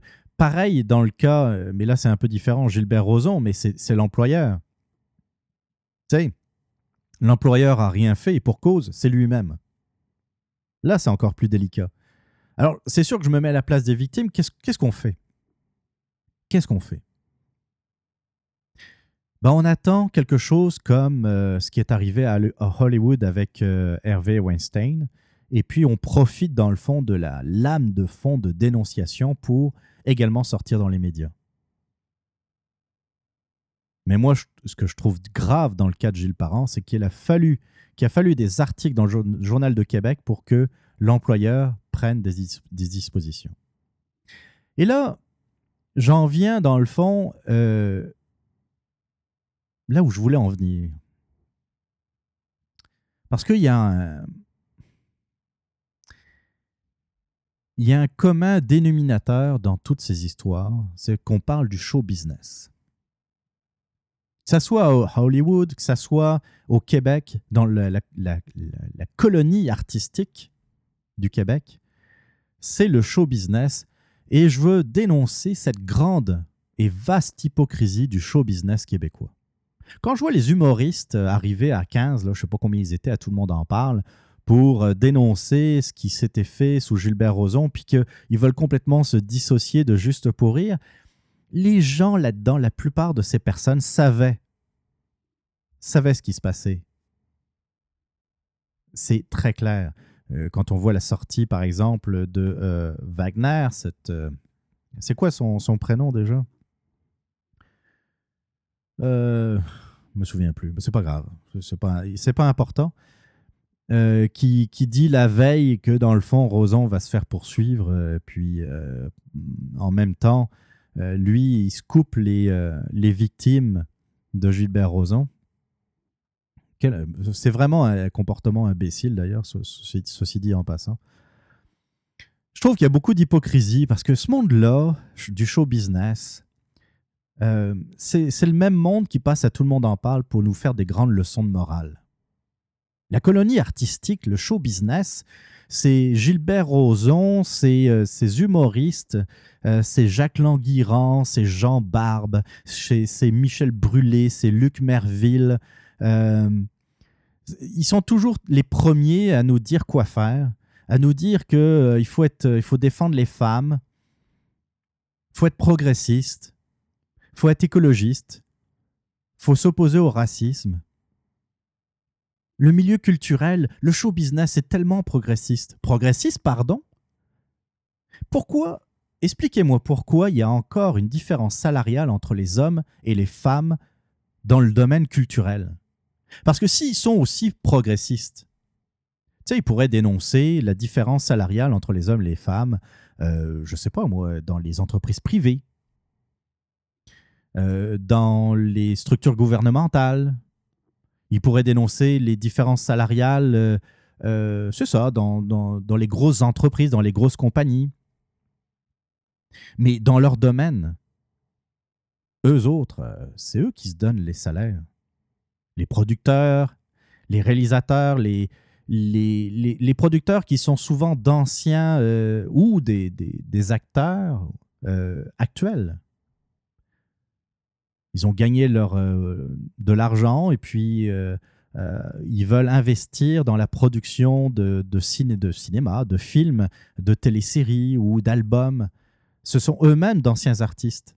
Mais s'ils étaient progressistes autant qu'on le dit, ben, ils donneraient des salaires équivalents entre les hommes et les femmes. Mais ce n'est pas le cas. Un acteur masculin, aujourd'hui, que ce soit au Québec ou ailleurs, gagne en moyenne plus qu'une actrice euh, au cinéma. Une actrice, euh, bah, évidemment, par définition, femme. Progressiste? Absolument pas. On parle d'écologie. Oh, l'écologie. C'est pareil, tout le monde en parle ou ailleurs. On nous dit qu'il faut être green, qu'il faut euh, surveiller l'environnement, mais ces gens-là, ils ont la grosse maison qui consomme comme 50. J'exagère un peu, mais l'idée est là. Ils ont le gros char, ils ont le yak. Puis si on va à Hollywood, c'est encore pire. Ils ont le jet privé. Ils ont plusieurs maisons. Puis vous avez des Leonardo DiCaprio, par exemple, qui nous dit que euh, c'est terrible, c'est terrible l'écologie. Lui, il avait tourné Le Revenant en 2015. Ça se passait entre autres en Alberta. Enfin, le tournage se passait en Alberta. Il disait qu'il a été témoin de conséquences terrifiantes, ça c'est le mot qu'il a employé, du réchauffement climatique euh, en Alberta. Le problème, c'est qu'il a confondu le réchauffement climatique avec le chinook. J'ai bien aimé, j'ai retrouvé un, article de l'époque. Il y a John Scott, le dresseur d'animaux canadien embauché pour le film euh, Le Revenant.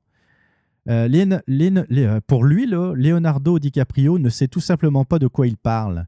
Il estime que DiCaprio est un bon acteur, mais que ses idées sur la vie courante laissent à désirer. Ça, c'est le, les mots euh, de euh, John Scott que je ne connais pas, mais que j'apprécie euh, à l'avance beaucoup parce que c'est le genre de choses, dans le fond, où ben, Leonardo DiCaprio, mais d'autres acteurs aussi font la même erreur, nous disent, nous donnent, nous font la leçon par rapport à l'écologie puis au, au, réchauffement climatique, par exemple, mais ils ne savent pas de quoi ils parlent. Mais ces gens-là vont à tout le monde en parle et nous disent quoi faire, comment vivre. C'est ça qui m'énerve. Le show business et le féminisme, faut-tu que je revienne sur toutes les agressions sexuelles faites aux femmes? Ils viennent nous dire que il faut être féministe euh, en 2017, il faut être comme euh, euh, ce, professeur d'art dramatique du nom de Justin Trudeau, nous dire que c'est tellement 2015 d'être féministe, de se prendre en photo avec un t-shirt rose. Mais d'un autre côté, Justin Trudeau, que je mets un peu dans la même catégorie du show business progressiste, hein. il est progressiste, puis il est beaucoup euh, lié au show business. Mais d'un autre côté, euh, alors qu'il défend le féminisme soi-disant, il va dans des mosquées où les femmes et les hommes sont séparés, où euh, les hommes traitent les femmes comme des sous-êtres c'est terrible. Le racisme, oh, ça aussi, ça c'est beau, dans le monde du show business, là, on parle de diversité, du racisme, mais euh, il n'y a, pas, a pas énormément de diversité dans le monde culturel québécois. Pardon, dans le monde du show business. Ce n'est pas, pas le monde culturel, c'est le monde du show business. C'est bien différent. Souvent, d'ailleurs, quand on parle de culture québécoise, petite parenthèse, euh, ben, en fait, c'est, on parle de show business. Rien de plus. Mais euh, on parle de racisme, de diversité, mais il n'y a pas. Quand on regarde, tout le monde en parle, la diversité, là, ça crève pas les yeux. Donc, vous voyez tout ce monde-là qui nous font la morale, qui nous parle de féminisme, qui, qui, euh, peste contre les machos. Quand on regarde leur, euh, leur corporation, je ne sais pas trop comment appeler ça, leur monde, leur milieu, très hétéroclite, on voit que c'est vraiment pas beau.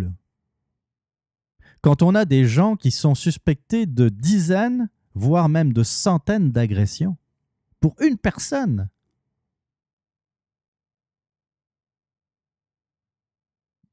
Là, on peut dire qu'il y a vraiment quelque chose de pourri dans le milieu du show business. Et j'en peux plus de me faire dire la morale, de me faire dire quoi faire, de me faire dire comment agir. Il y a euh, effectivement, il faut penser aux victimes. Je répète, il faut d'abord penser aux victimes, mais il faut aussi dénoncer cette hypocrisie de ce monde. Tu sais, ils sont tous ensemble, hein, ils se connaissent tous, ils, sont, ils, ils vont même soirée. Euh, euh, c'est une véritable colonie. On parle de la colonie artistique, c'est pas pour rien. C'est une véritable colonie en vase clos. ils savent tout sur les uns sur les autres. Il ne faut pas, faut pas vous tromper. C'est sûr que là-dedans, il y a du oui-dire c'est sûr que Roson, il avait une réputation, mais euh, peut-être qu'il n'y avait pas trop de preuves. Le problème, c'est que Roson était aussi à des soirées, et dans ses propres soirées, il avait des comportements inadmissibles. Entre autres avec des adolescentes. Mais là, il n'y a personne qui a levé la main. Il n'y a personne qui, euh, mettons, après qu'il ait mis la main aux fesses d'une gamine de 15 ans, lui dit Hé Gilbert, c'est parce que t'es pas censé, t'as pas le droit de faire ça. Tu sais, je comprends qu'on va pas. Euh, on va pas non plus traîner jusqu'au poste de police. Parce que malheureusement, tu sais, c'est pas. C'est pas un crime, malheureusement.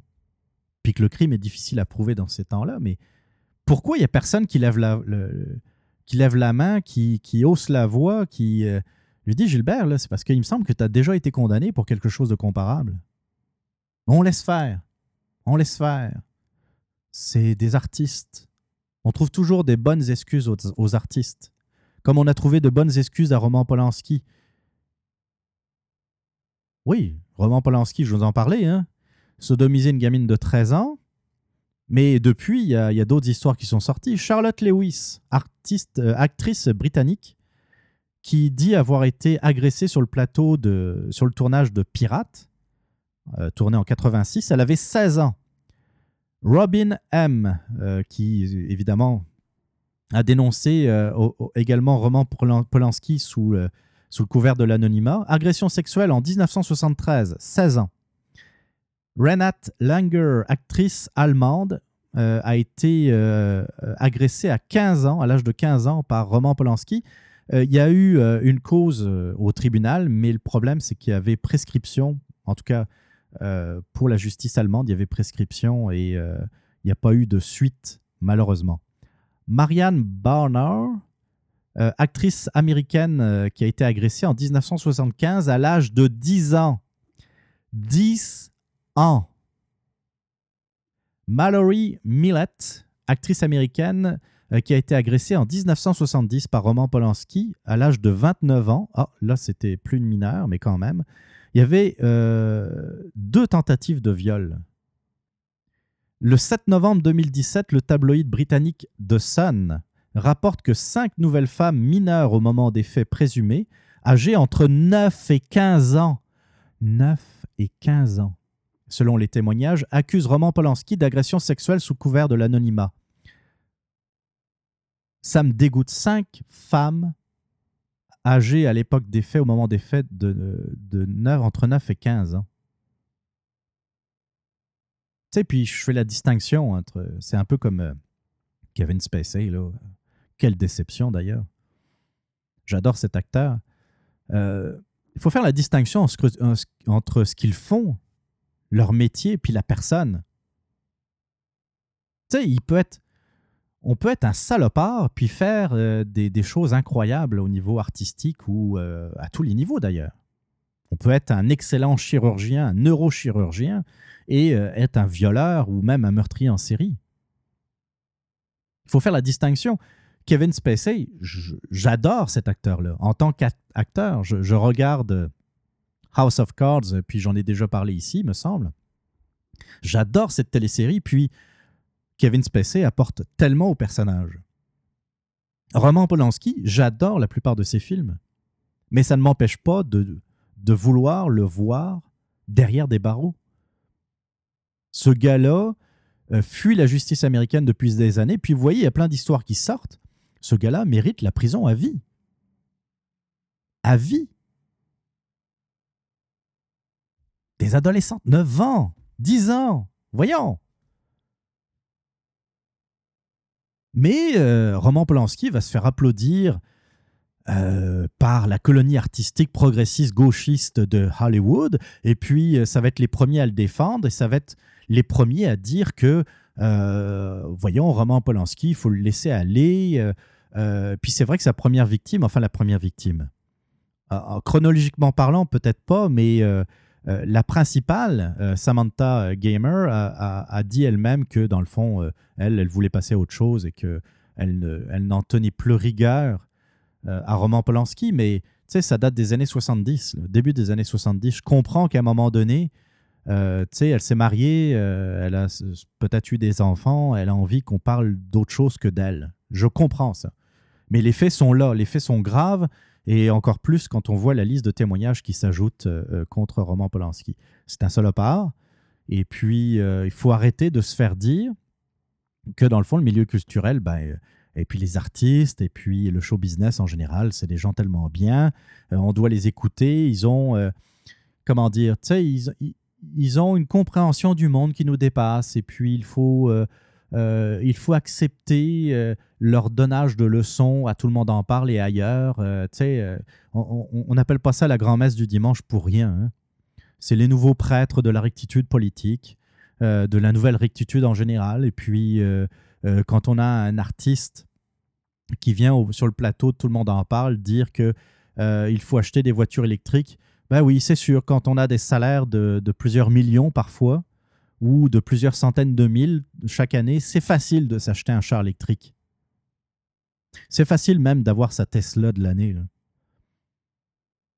Mais dans le vrai monde, ben, le problème c'est qu'ils savent plus ce que c'est que le vrai monde. Ils sont tellement déconnectés de ce monde-là. Mais dans le vrai monde, on paye beaucoup d'impôts pour peu de services.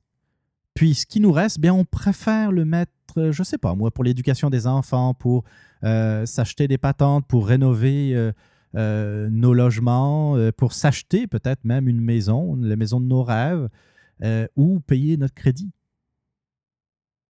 Il faut arrêter de se faire donner des leçons. c'est correct, correct que des artistes aient des opinions. Je ne vais pas combattre ça, ce sont des gens comme tout le monde. Le problème, et je l'ai déjà dit à ce micro, c'est que les artistes ont peut-être une opinion, mais qu'elle est surreprésentée dans l'espace médiatique par rapport, je ne sais pas moi, un plombier ou, euh, ou un médecin ou un employé de bureau. L'employé de bureau, là, si, euh, s'il veut passer à tout le monde en parle, euh, bah, accroche-toi parce que, à part si tu arrives à faire quelque chose d'extraordinaire, tu passeras jamais, jamais à cette émission. Par contre, quelqu'un qui a sorti un album un jour, là, ou qui a écrit un livre avec des belles photos, lui, il va passer à tout le monde en parle, puis il va en profiter pour nous faire la leçon nous dire que non, mais le transport en commun, ça, c'est bien le fun. Euh, puis la voiture, là, il faut, faut vendre ça. Ben oui, c'est sûr, quand tu habites le plateau puis que tu as le, le, métro jusqu'à à côté de chez vous, c'est sûr que c'est simple. C'est sûr, c'est facile. Quand tu as les moyens de vivre là.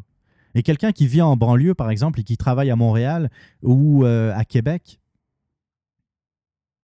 lui, il n'a pas le choix de prendre son char parce qu'il doit conduire les enfants à l'école ou à la garderie.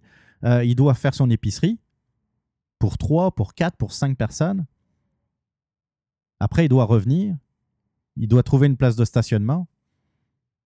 faut arrêter de se faire donner des leçons par ces gens-là, parce que quand on les regarde, quand on regarde leur foutue communauté artistique, c'est vraiment pas beau.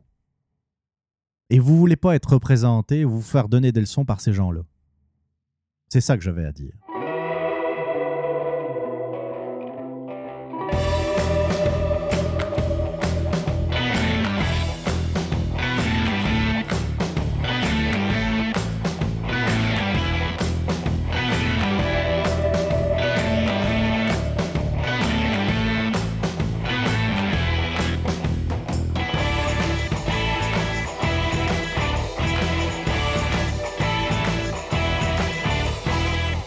Je vous l'avais dit en commençant chaud, je vais scinder euh, cette émission en deux avec euh, en vous présentant une tune. Une tune qui est pas mal de circonstances. Euh, bon, en tout cas, je voulais, je voulais mettre un peu de, un peu de, joie, un peu changer le, le ton de l'émission parce que c'était un sujet quand même assez lourd. Hein, je, vous, je, vous, avais prévenu, puis je suis sûr que j'en ai encore oublié. Il y a plein d'affaires que je voulais dire là-dessus. C'est un peu d'ailleurs une des raisons euh, qui m'a fait retarder l'enregistrement de l'émission parce que je voulais mettre euh, un peu structurer mes idées. Euh, c'est pas parfait, mais j'ai dit pas mal ce que je voulais dire depuis un bout. c'est un, une tune qui, qui vient d'un groupe canadien qui, je pense, s'est reformé. C'est eux qui sont reformés sous le nom de Lost Fingers. En tout cas, si je fais erreur, n'hésitez pas à m'écrire c'est le groupe One Town. Ça s'appelle Super Sex World. On se retrouve juste après pour parler des captivantes élections municipales.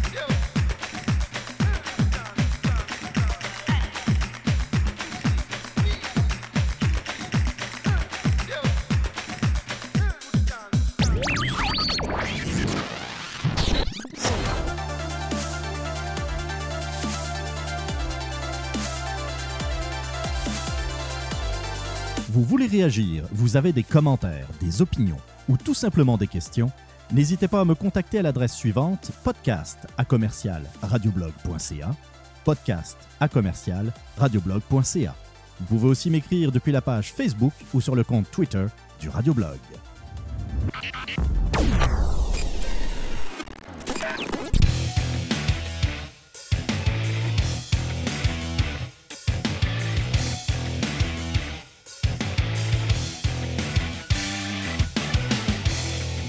On va donc euh, parler d'élections municipales. Je vous rassure, les deux sujets qui restent, dont les élections municipales, c'est des sujets qui vont être relativement courts parce que je n'ai pas grand-chose à dire.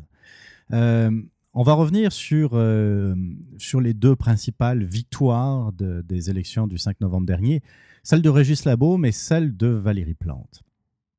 Régis Labaume, ce pas une grande surprise. je m'attendais quand même à un meilleur résultat de la part de Québec 21 euh, qui, va être maintenant la nouvelle opposition. Mais d'un autre côté, Régis, il est bien installé à Québec. Il fallait s'attendre à ce qu'il fasse, ne fasse plus des scores de 70-80%. Ça, c'est normal. C'est ce qui s'appelle l'usure du pouvoir. Et même euh, lorsque tu as une bonne, euh, un bon bilan, je ne dis pas que celui de Régis Labaume est nécessairement bon, mais même lorsque tu as de bons résultats, il y a un moment donné, il y a un moment de lassitude et puis les gens ont envie de, voir du changement. Le problème, c'est qu'en politique municipale, c'est un peu moins vrai dans le sens que euh, c'est rare que les... Euh, tu sais, le maire, c'est pas lui qui va changer radicalement nos vies. C'est sûr qu'il y a les taxes municipales qui ont une influence sur notre budget. C'est sûr que l'état des routes, des rues euh, de, de, la ville, c'est quelque chose qui nous importe mais euh, on est, qu'on soit d'accord ou pas, on est un peu attaché au maire. C'est le maire. Tu sais, c'est pas. Euh, il n'y a, pas, il a pas les. Euh, comment dire il n'y a pas le même, la même dynamique que par exemple au provincial où vous avez deux grands partis ou trois partis qui se font la guerre pour le pouvoir. au niveau municipal, vous avez souvent un individu, un leader, un personnage, et puis vous avez euh, des, tiers partis qui essayent de se faire une place au soleil, euh, d'être dans le fond la plus grande opposition possible, mais à partir du moment où euh, le maire tient les rênes d'une ville, il peut rester là le temps qu'il voudra, c'est-à-dire même jusqu'à sa mort. Hein. Ça peut arriver. On l'a vu dans le cas de Madame Boucher, par exemple. Donc Régis, euh, une, défaite de Régis Labaume, je, sérieusement, croyais pas, même s'il euh, y a certaines choses qu'on peut lui reprocher, dont d'ailleurs la gestion de la ville. Euh, la ville est endettée, mais il, y a, il a un fort aura auprès de la population.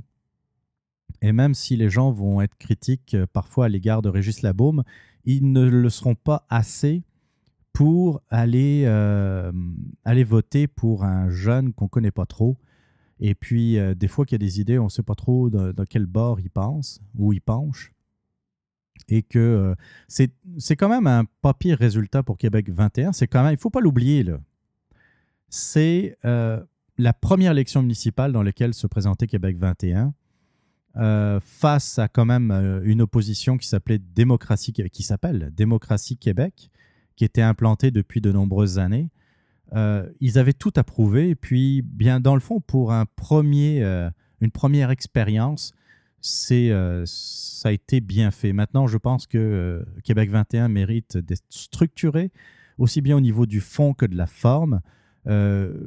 j'imagine que Jean-François Gosselin va apprendre. il, il s'est amélioré au cours de la campagne loin d'être parfait, mais, mais quand même. Et puis de trouver aussi des, euh, il y avait des gens de qualité autour de lui, mais je pense que les quatre prochaines années, il va devoir travailler pour aller en chercher d'autres, chercher d'autres figures, et puis pas juste être Jean-François Gosselin et Québec 21, mais qui est vraiment une, véritable équipe solide autour de lui. Et là, peut-être qu'il aura des chances, surtout si euh, il fait un bon travail en tant que leader de l'opposition à la mairie de, Québec. Mais ils vont être deux, là. Deux de Québec 21, puis un de Démocratie Québec. il n'y en aura pas de, de, de surprise et de miracle. hein. Maintenant, Montréal. Est-ce que ça a été un tremblement de terre? Absolument pas. Je pense que euh, Denis Coderre, c'est sûr qu'avant l'élection, vous m'auriez demandé qui va gagner. Euh, J'en avais aucune idée, mais je savais que ça allait être serré. Je pensais euh, sincèrement qu'avec la distribution des, des conseillers euh, dans le- dans l'île de Montréal, peut-être que finalement Denis Coderre allait euh, sortir son épingle du jeu, hein, même en position euh, minoritaire. Euh, il allait, il allait s'en sortir parce que, euh, qu'on l'aime ou qu'on l'aime pas, Denis Coderre, c'est quand même un- comment dire, quelqu'un de, d'extrêmement bon euh, quand il s'agit de mener des campagnes électorales. Il, a mené des campagnes électorales de front au niveau fédéral. Euh, ça n'a pas été facile pour lui il y a quatre ans. On l'oublie, là, mais euh,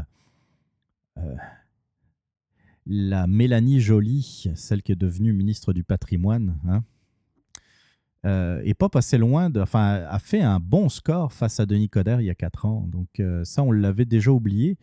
C'est sûr que c'était une première élection. Donc, euh, on s'attendait euh, sérieusement à ce que Denis Coderre fasse mieux.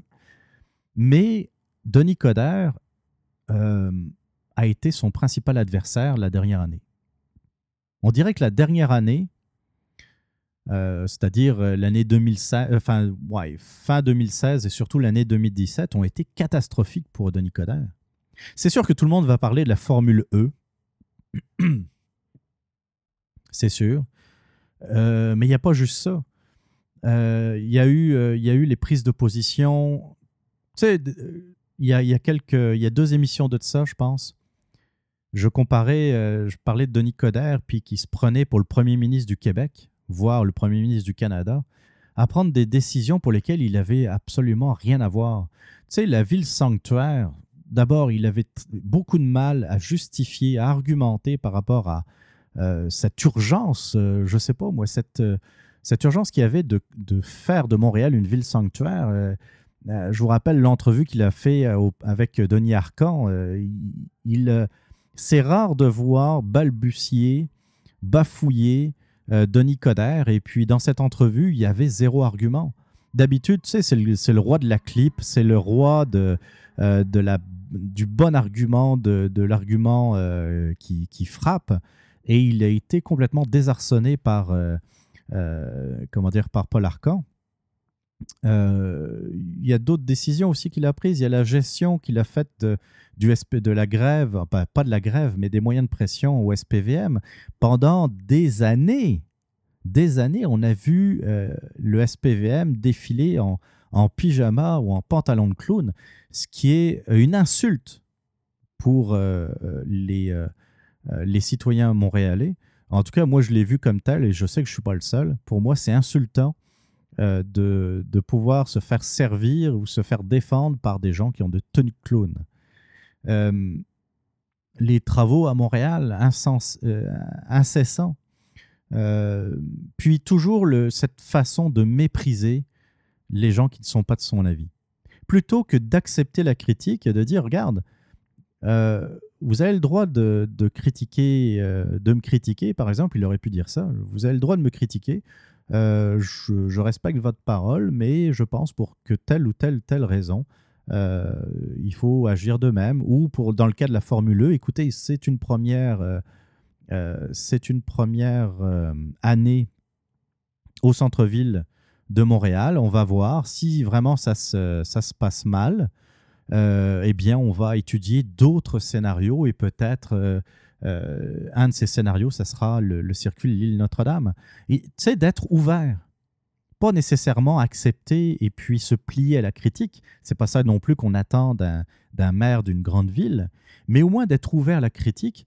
Mais euh, Coder, c'est toujours euh, essayer d'humilier l'autre, euh, essayer d'être arrogant, euh, essayer de se mêler de toutes les histoires de toutes les affaires, de la moindre petite chose. Et puis, euh, euh, son, son côté, euh, tu sais, parler du score du Canadien sur Twitter, on s'attend d'autres choses de la part du maire de Montréal. Et je pense que c'est lui qui, qui s'est battu aux dernières élections. Ce n'est pas nécessairement Valérie Plante qui a gagné. Je pense qu'on était tanné déjà au bout de quatre ans de voir Denis Coderre. Puis ça va mal pour lui parce qu'on apprend que dans le fond, quand on cherche, on voit qu'au sein du Parti libéral du Canada, ils ne veulent pas le revoir. En tout cas, ils sont certains, certains ne, veulent pas le revoir. Je ne sais pas si c'est unanime au sein du Parti libéral du, Canada, mais il se trouve que euh, si le lieutenant euh, euh, québécois du Premier ministre, c'est-à-dire Justin Trudeau, si la place de lieutenant n'existe plus, c'est un peu à cause de Denis Coderre. Justin Trudeau ne voulait plus nommer un lieutenant du Parti libéral ou du gouvernement, un représentant dans le fond du gouvernement pour les affaires du Québec, parce que le dernier qui a été en place, un certain Denis Coderre, euh, ben, dans le fond, euh, il en, euh, comment dire, sa tête avait pas mal enflé, hein, il en menait large. Et la gestion de Denis Coderre en tant que représentant du Québec dans le caucus libéral, ah, chef plutôt euh, des libéraux du, Québec au sein, au sein du, gouvernement, euh, c'était quelque chose qui était difficile à gérer euh, pour, pour Justin Trudeau et puis pour ses prédécesseurs. Donc, ils ont décidé de supprimer ce poste, donc un peu à cause de Denis Coderre. Et il y a des, des membres du Parti libéral du Canada, sous couvert d'anonymat, évidemment, comme toujours, disent qu'ils ne veulent, veulent, absolument pas revoir Denis Coderre comment dire, dans le caucus libéral. Donc, euh, côté fédéral, ça va être difficile pour lui s'il si, euh, il désire revenir et reprendre, mettons, sa circonscription de Montréal-Nord au niveau du, de la Chambre du Parlement. Ça va, être, ça va être difficile pour lui de reconvaincre son propre parti politique. Alors maintenant, il reste le provincial. C'est sûr que, puis on va y en parler bientôt, c'est sûr que Couillard euh, est dans une mauvaise posture, malgré, il faut le reconnaître, des, chiffres euh, qui sont euh, quand même relativement bons. Il pourrait être bien meilleur selon moi si le gouvernement lâchait un peu plus de prise sur l'initiative et puis l'entrepreneuriat et surtout baisser nos impôts. Euh, mais malgré tout, chiffre du chômage, euh, les, indicateurs économiques sont quand même assez bons pour le Québec. Ça me surprend aussi. Euh, malgré tout, bien, on voit dans les derniers sondages que Couillard n'est plus en tête et qu'il il se fait chauffer par la CAQ. Rien n'est joué, mais il serait possible que l'année prochaine, on insiste à une course à la chefferie au sein du Parti libéral du Québec.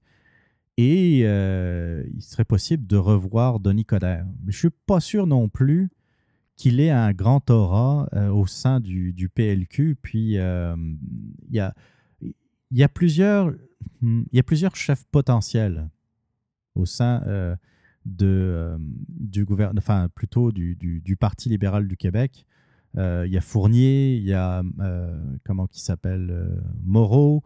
Euh, qui peuvent avoir leur place. Et puis, puis il y en a d'autres aussi qui, euh, qui attendent le départ de Couillard pour pouvoir sortir à la, lumière du jour et puis euh, possiblement essayer d'avoir le, poste de chef du Parti libéral du Québec. Donc, je ne dis pas que les portes sont fermées pour Denis Coderre, mais je pense que le côté, son arrogance passe mal et pas juste auprès des Montréalais il y a, il y a pas mal de, de monde qui, le trouve arrogant et même parmi ses, ses, alliés naturels. Maintenant, il y a une autre histoire, il y a autre chose à dire par rapport aux élections municipales, c'est de voir que de moins en moins de monde se déplace pour voter. Je vais vous parler des chiffres. Montréal, 42,5% de participation. 43,3% aux élections euh, précédentes. Euh, Québec, la ville de Québec, 50,9% de participation. Il y avait 54,9% aux élections euh, précédentes. Laval, 38,3% de participation, 41,1% aux élections précédentes. Longueuil, 33,1% de participation, 34% aux élections précédentes. Je peux continuer. Gatineau, 38,5% de participation, 41,9 aux élections d'avant. Saguenay, qui sort un peu du lot, mais même avec une participation supérieure à la moyenne, c'est en baisse. à Saguenay, 55,7% de participation, 56,9% aux élections précédentes. Et puis Trois-Rivières, 48,6% de participation. Ils étaient 57,2% euh, aux élections précédentes. Donc on voit dans tous les cas, si on prend toutes les grandes villes du Québec, c'est une baisse à chaque fois de euh, la participation. Alors là, il y a plusieurs euh, choses à dire là-dessus. D'abord, les candidats sont un peu dolls. Il n'y a, pas, a pas un véritable intérêt pour les affaires municipales. C'est sûr que lorsqu'on est dans une petite ville, tout le monde se connaît, c'est peut-être un peu plus facile ou un peu plus naturel de participer, mais dans les grands ensembles, dans les grandes villes, on se désintéresse un peu de tout ça. Et puis quand on voit qu'il euh, y a juste 42,5% des gens qui ont voté, et que quand on réfléchit bien, bah, Valérie Plante à Montréal a été élue par une minorité de gens, euh, il y a juste à penser que dans le fond, en toute logique, quelque chose qui ne fonctionne pas. Alors, il y a peut-être la façon de voter. C'est sûr que euh, de, cocher des petites cases comme on le faisait il y a un siècle, peut-être qu'il faut revoir le, système. On parle du vote électronique, on parle du fait que l'on pourrait voter peut-être avec une application. Euh, c'est des idées euh, qu'on peut, qu'on peut jaser. Il y a des choses aussi, il faut faire attention parce que si on parle de vote électronique, 100% électronique, il y a aussi euh, des possibilités de fraude, mais surtout, euh, ce qu'il ne faut pas perdre de vue, c'est que des petits papiers, ils ne se perdent pas, ils sont dans une boîte. Si on n'est pas d'accord avec le résultat, on peut recompter les papiers, ils restent là. Ils n'ont pas disparu. Un vote électronique, lorsque vous euh, cliquez euh, oui ou non, lorsque vous cliquez sur un nom d'une personne, euh, le vote, c'est quelque chose d'immatériel. Ça n'existe pas vraiment, il n'y a pas de document. C'est une information qui est envoyée à un serveur. Et c'est là où je comprends l'inquiétude des, des, gens qui s'opposent au vote électronique, c'est qu'il n'y a plus moyen de recompter. On va peut-être faire des enquêtes, regarder s'il y a eu un bug. Mais le bug, il va dans quel sens? Il va favorable au oui ou au non? Il va favorable à monsieur X ou madame Y? C'est là où il va falloir faire attention. Il faut y réfléchir. Il faut euh, mettre ça sur la table. Il faut euh, essayer de trouver des solutions pour euh, rassurer tout le monde. Mais je pense que le système de vote tel qu'il est aujourd'hui est dépassé. Il va falloir absolument moderniser ce système, mais il va falloir aussi rendre plus accessible le débat politique. Le problème en ce moment, si on parle des élections fédérales ou provinciales, le, la discussion politique est confisquée par trois, quatre partis. Hormis ces trois, quatre partis, il n'y a plus personne qui a le droit de parole. Ah oui, j'oubliais, les artistes. Mais c'est tout. Je vais donner un exemple. Euh, et je vais reparler du registre, du, registre des armes à feu. 60% des Québécois sont favorables à l'établissement du registre des armes à feu. C'était à peu près ça, c'était du 60-40. Donc, 40% sont opposés, à peu près. Il y a peut-être aussi une partie des gens qui ne se prononcent pas, mais disons qu'il y a une partie, je vais être généreux, mettons un tiers des Québécois qui sont farouchement opposés au registre des armes à feu. Euh, lorsqu'il y a eu la discussion à l'Assemblée nationale, lorsqu'il y a eu euh, euh, la destruction, dans le fond, du registre des armes à feu au niveau canadien, c'est à l'unanimité à l'unanimité que les représentants du peuple québécois ont refusé ou ont été défavorables à la, comment dire, la fin du registre canadien des armes à feu à l'unanimité. Que ce soit le, Parti libéral du Québec, le Parti québécois, la coalition euh, Avenir Québec et Québec solidaire, les quatre partis ont été unanimement opposés à la destruction du registre des armes à feu au niveau fédéral. Sauf que tu avais au moins un tiers des Québécois qui étaient opposés au registre des armes à feu. Il est clair qu'il y a donc pour ce sujet-là, un tiers des Québécois qui ne sont pas représentés. Est-ce normal? Est-ce normal que leur avis soit confisqué par quatre partis politiques provinciaux? Je cite cet exemple parce que je m'en souviens, je me souviens du, du 60-40, mais on pourrait prendre d'autres sujets et voir que dans le fond, il y a un décalage entre ce qui se pense ou ce qui se vote à l'Assemblée nationale et euh, l'opinion euh, du peuple québécois. Et c'est ça qui n'est pas normal. Et je pense qu'à partir de là, quand on voit euh, de quelle façon le peuple n'est pas représenté dans son entièreté, c'est normal qu'il y ait des gens, des électeurs, des citoyens qui se désintéressent de la politique municipale, provinciale ou fédérale. Dis à quoi ça sert? Mes idées ne sont pas représentées. Puis personnellement, mes idées au niveau provincial ne sont pas représentées. Je ne suis représenté ni par le Parti libéral, ni par la CAQ, ni par le Parti québécois, et évidemment ni par Québec solidaire. Mes idées, je ne les retrouve nulle part. Il y a parfois des petites idées où je me dis oh là c'est peut-être un peu intéressant tu sais, le parti libéral va dire un truc et puis je veux pas être en désaccord ou oui c'est proche de mes idées ou c'est un premier pas. Euh, même chose à la CAQ je dire oui ça c'est intéressant il faut aller plus loin. Il faut pas être timide. Mais c'est toujours du saupoudrage. Je ne me sens pas représenté par des partis politiques euh, actuellement présents à l'Assemblée nationale. Puis je ne vais pas parler des, groupuscules. Je ne vais pas parler du Parti conservateur du Québec, voyons. Il faut, euh, faut, être logique. Je veux voter pour des partis qui, euh, peuvent être élus, pas pour des gens qui ont du mal euh, à se frayer un chemin dans le, paysage politique et médiatique euh, du Québec. Et puis le Parti conservateur du Québec n'est pas un parti conservateur, à mes yeux. C'est un parti libertarien, mais pas un parti conservateur. Donc c'est même eux autres, euh, même si je me sens proche d'eux au niveau économique, pour le reste, je ne le suis absolument pas. Mais ça, c'est un exemple. Mais euh, moi, je suis un seul exemple, mais vous avez plein d'exemples au Québec de gens qui se sentent orphelins politiquement. Est-ce que c'est normal? Puis après, on s'étonne que les gens ne participent pas aux élections. Mais oui, mais... Alors, il y en a toujours qui disent, mais il faut s'engager.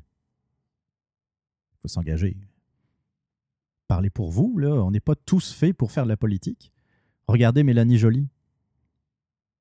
Tu sais, euh, ça, prend de l'énergie, ça prend beaucoup, beaucoup, beaucoup d'investissement personnel pour faire de la politique. Et puis, euh, c'est recevoir pas mal de roches. Hein. Et puis, euh, si c'est pour avoir des idées de droite comme les miennes et puis euh, se faire insulter, à tout le monde en parle, ou se faire ridiculiser par Louis T, par exemple, ou Radio-Canada, ou La soirée est encore jeune, non, je comprends qu'il y ait des gens qui ne veulent pas s'engager en politique. Ça se comprend. Ça, c'était pour le volet municipal. On va passer maintenant au, volet provincial. Peut-être petite virgule, euh, hein, petit, euh, petite musique là, pour, euh, pour passer à l'autre sujet. Ouais, ouais, on va faire ça. Trouver de quoi. Là? À tout de suite.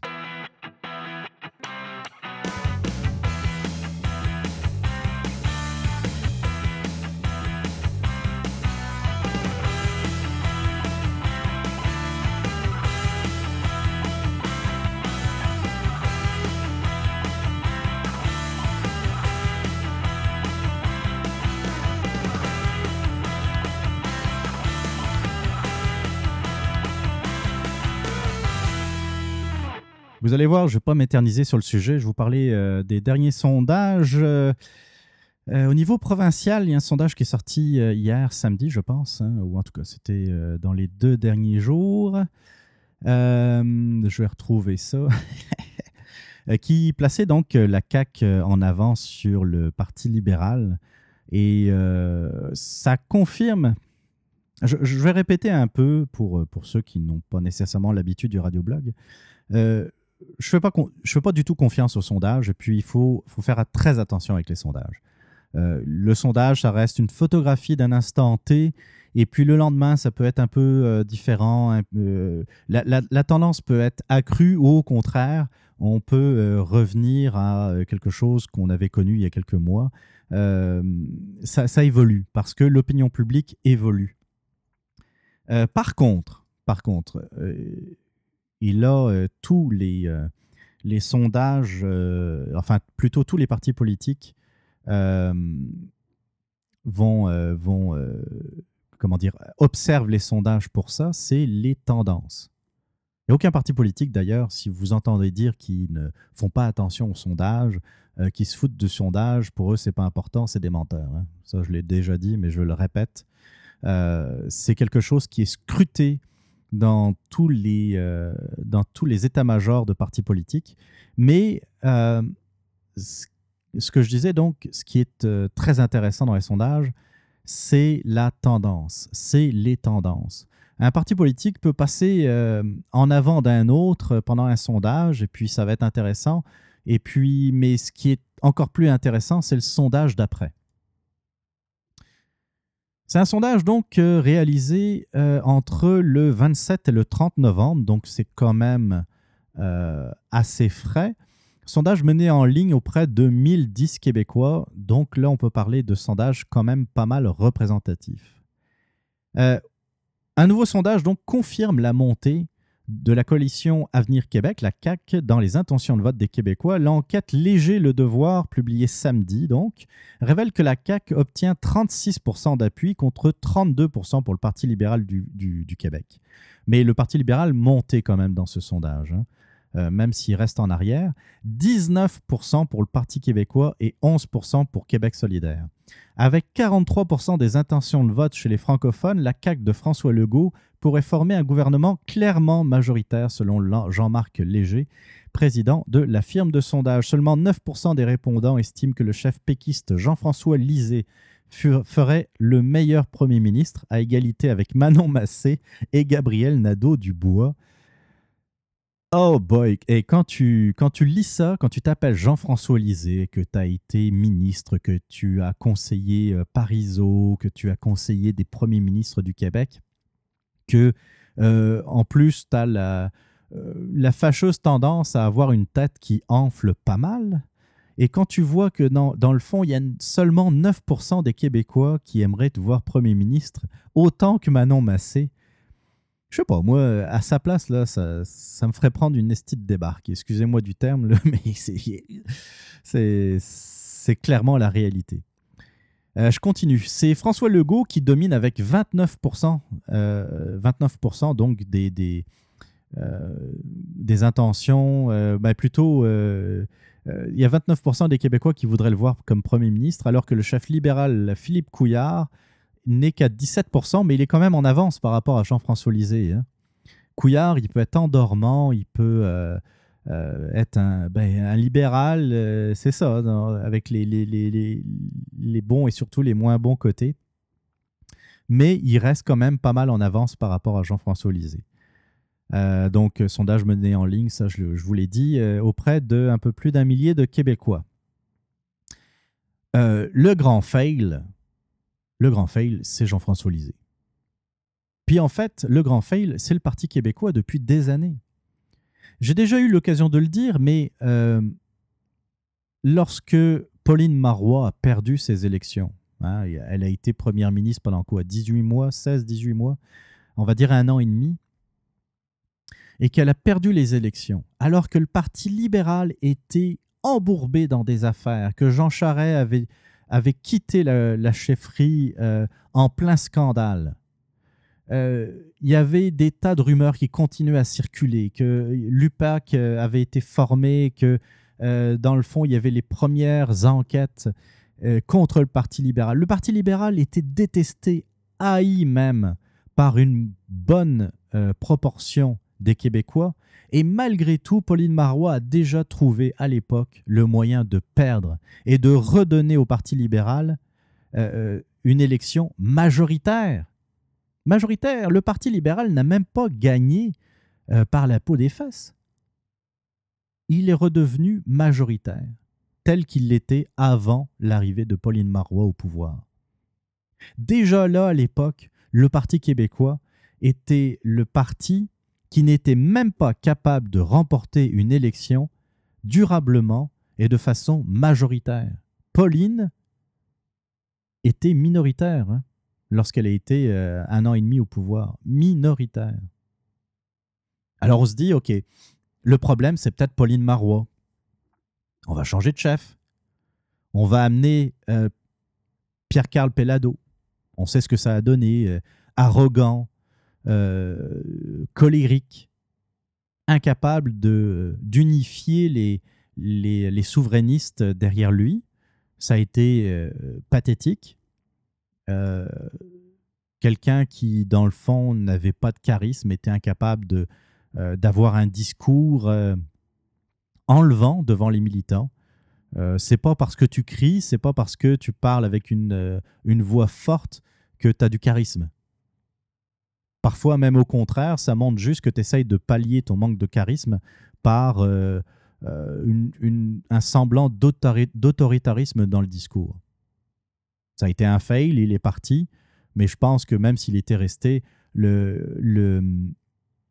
ne lui aurait pas fait gagner les élections ou les élections qui s'en viennent. Il était changé, on a mis Jean-François Lisée, l'intello de la classe, l'intello de service, euh, celui qui connaît tout, qui sait tout, euh, qui a un avis sur tout, qui donne de leçons sur tout et à tout le monde, euh, celui qui a travaillé pour des premiers ministres, qui est universitaire, ma chère.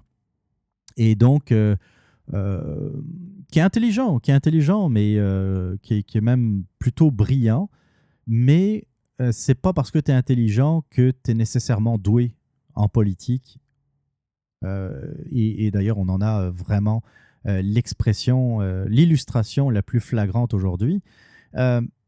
puis, je l'ai déjà dit à plusieurs reprises, tu as deux partis, quand tu es au Parti québécois, tu as deux partis politiques qui sont assez proches de toi tu as la CAQ, parce que euh, François Legault, en partant, est un ancien péquiste, qu'il y a pas mal de souverainistes déçus qui ont rejoint la CAQ, et qui est un parti qui est quand même nationaliste, même s'ils ont mis de côté qu'ils ne veulent pas parler de référendum sur l'autodétermination du peuple québécois, euh, il reste un parti nationaliste.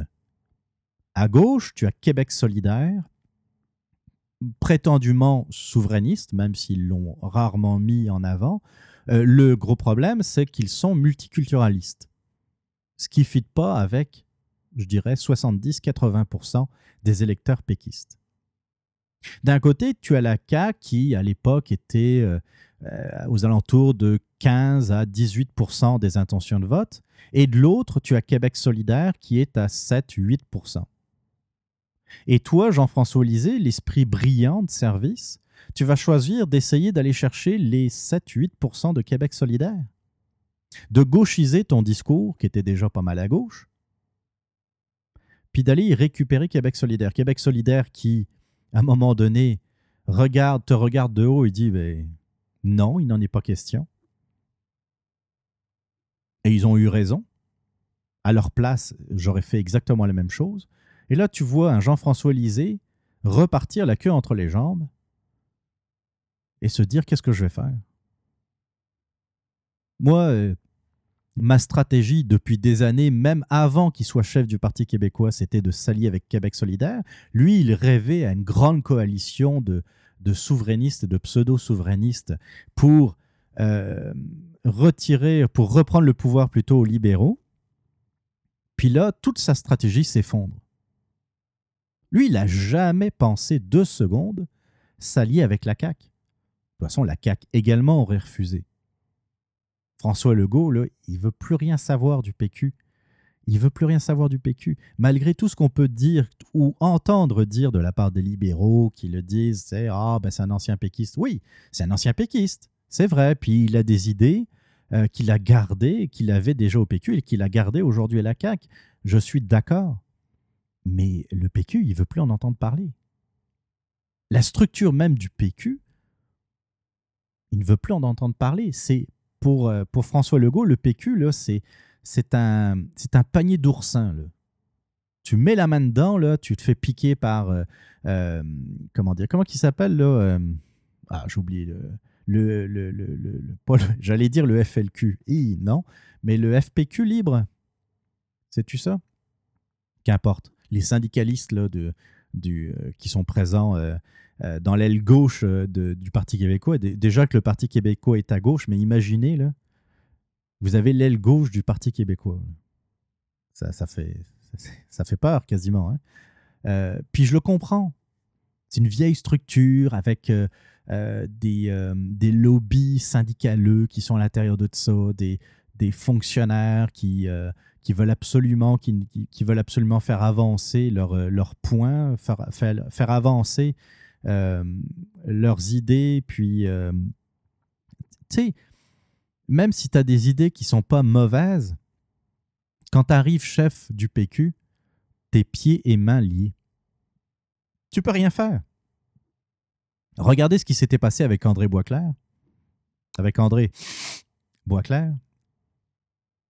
Euh, il avait essayé de juste de se mettre un peu à l'écart des syndicats au moment des élections euh, euh, provinciales, mais il s'était fait rabrouer et, il avait dû quasiment demander pardon aux syndicalistes de ne pas avoir voulu leur soutien pour les élections, aux élections provinciales.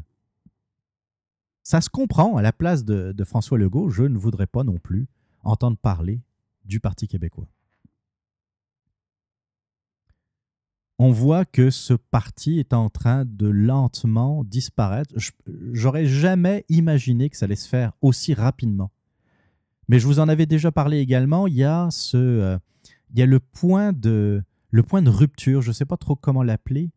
Euh, vous avez les péquistes qui, qui allaient toujours voter péquistes parce que, pas nécessairement qu'ils étaient d'accord avec le PQ ou avec Jean-François Lisée, mais parce qu'ils disaient que c'était la meilleure chance de euh, dehors les libéraux.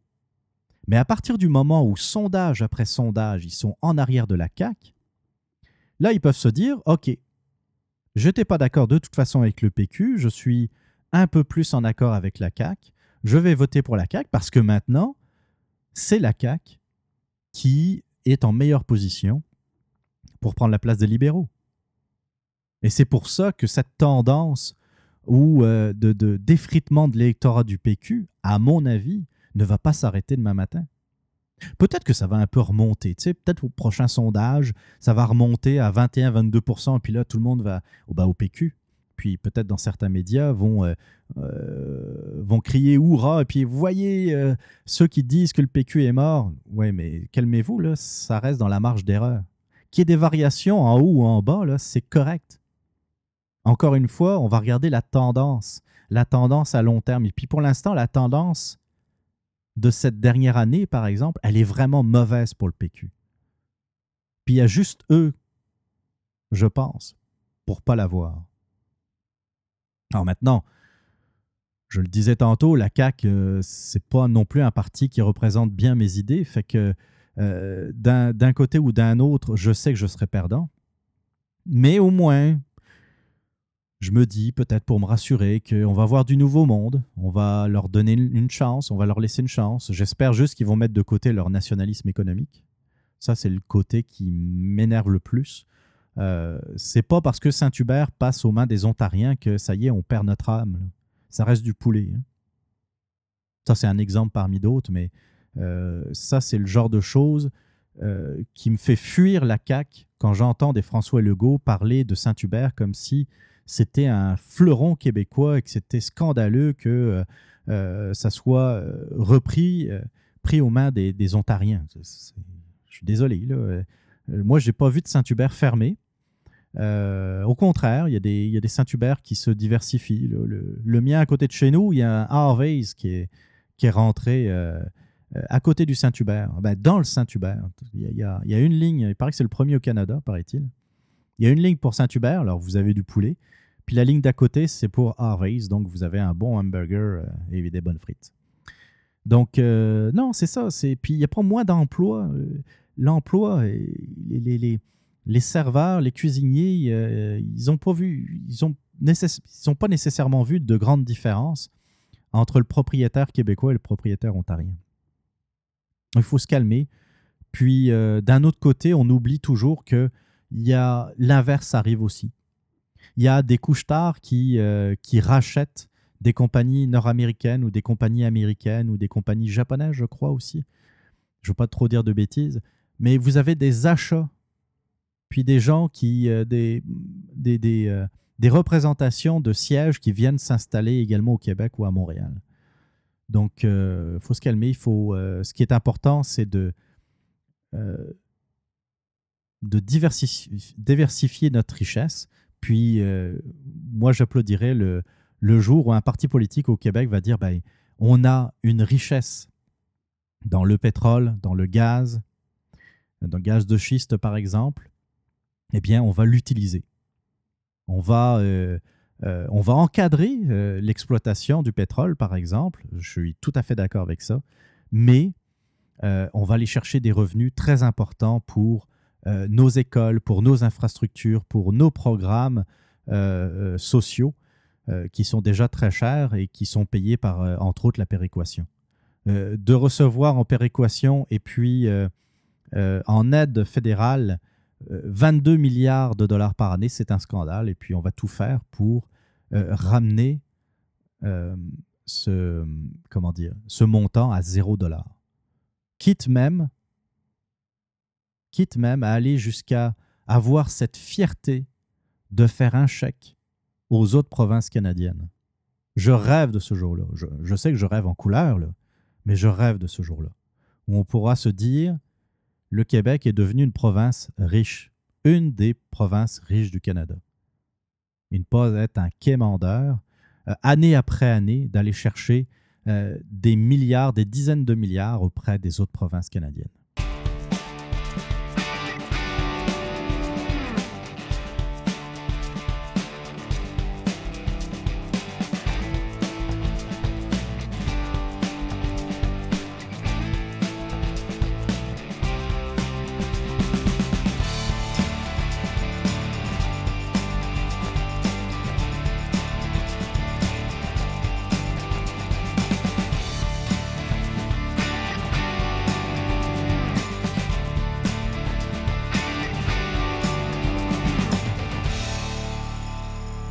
Le 34e épisode du radioblog de Québec Presse s'achève bientôt. J'espère que vous avez apprécié l'émission.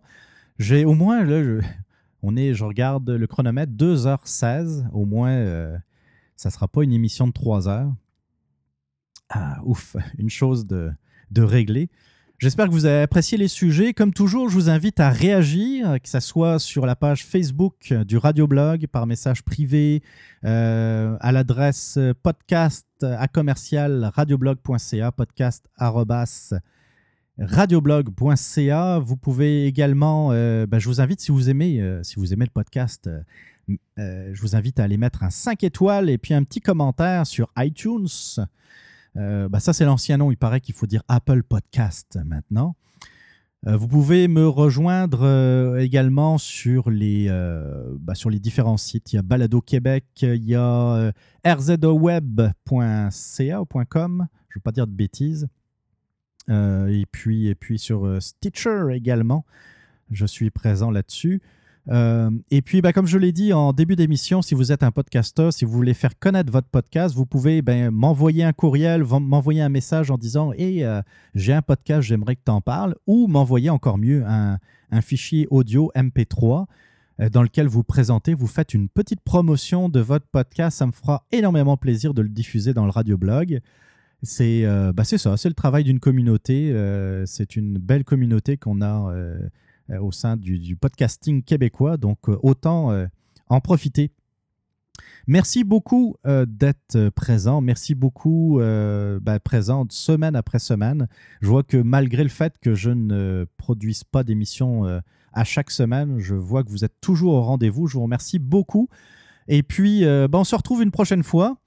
Euh, en attendant, je vous souhaite donc une bonne journée, une bonne soirée, une bonne semaine, comme vous voudrez. Et puis on se laisse en musique. Euh, j'avais prévu de quoi? Qu'est-ce qu'on va mettre comme musique? Oui, euh, un petit Moby, Lift Me Up.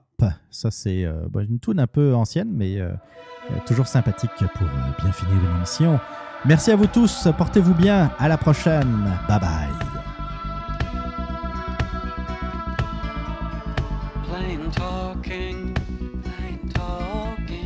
Us so far, take us so far. Broken down car, broken down car, like strung out old stars, strung out old stars. Playing talking plain talk, served us so well, served us so well. We traveled through hell, traveled through hell. Know how we felt.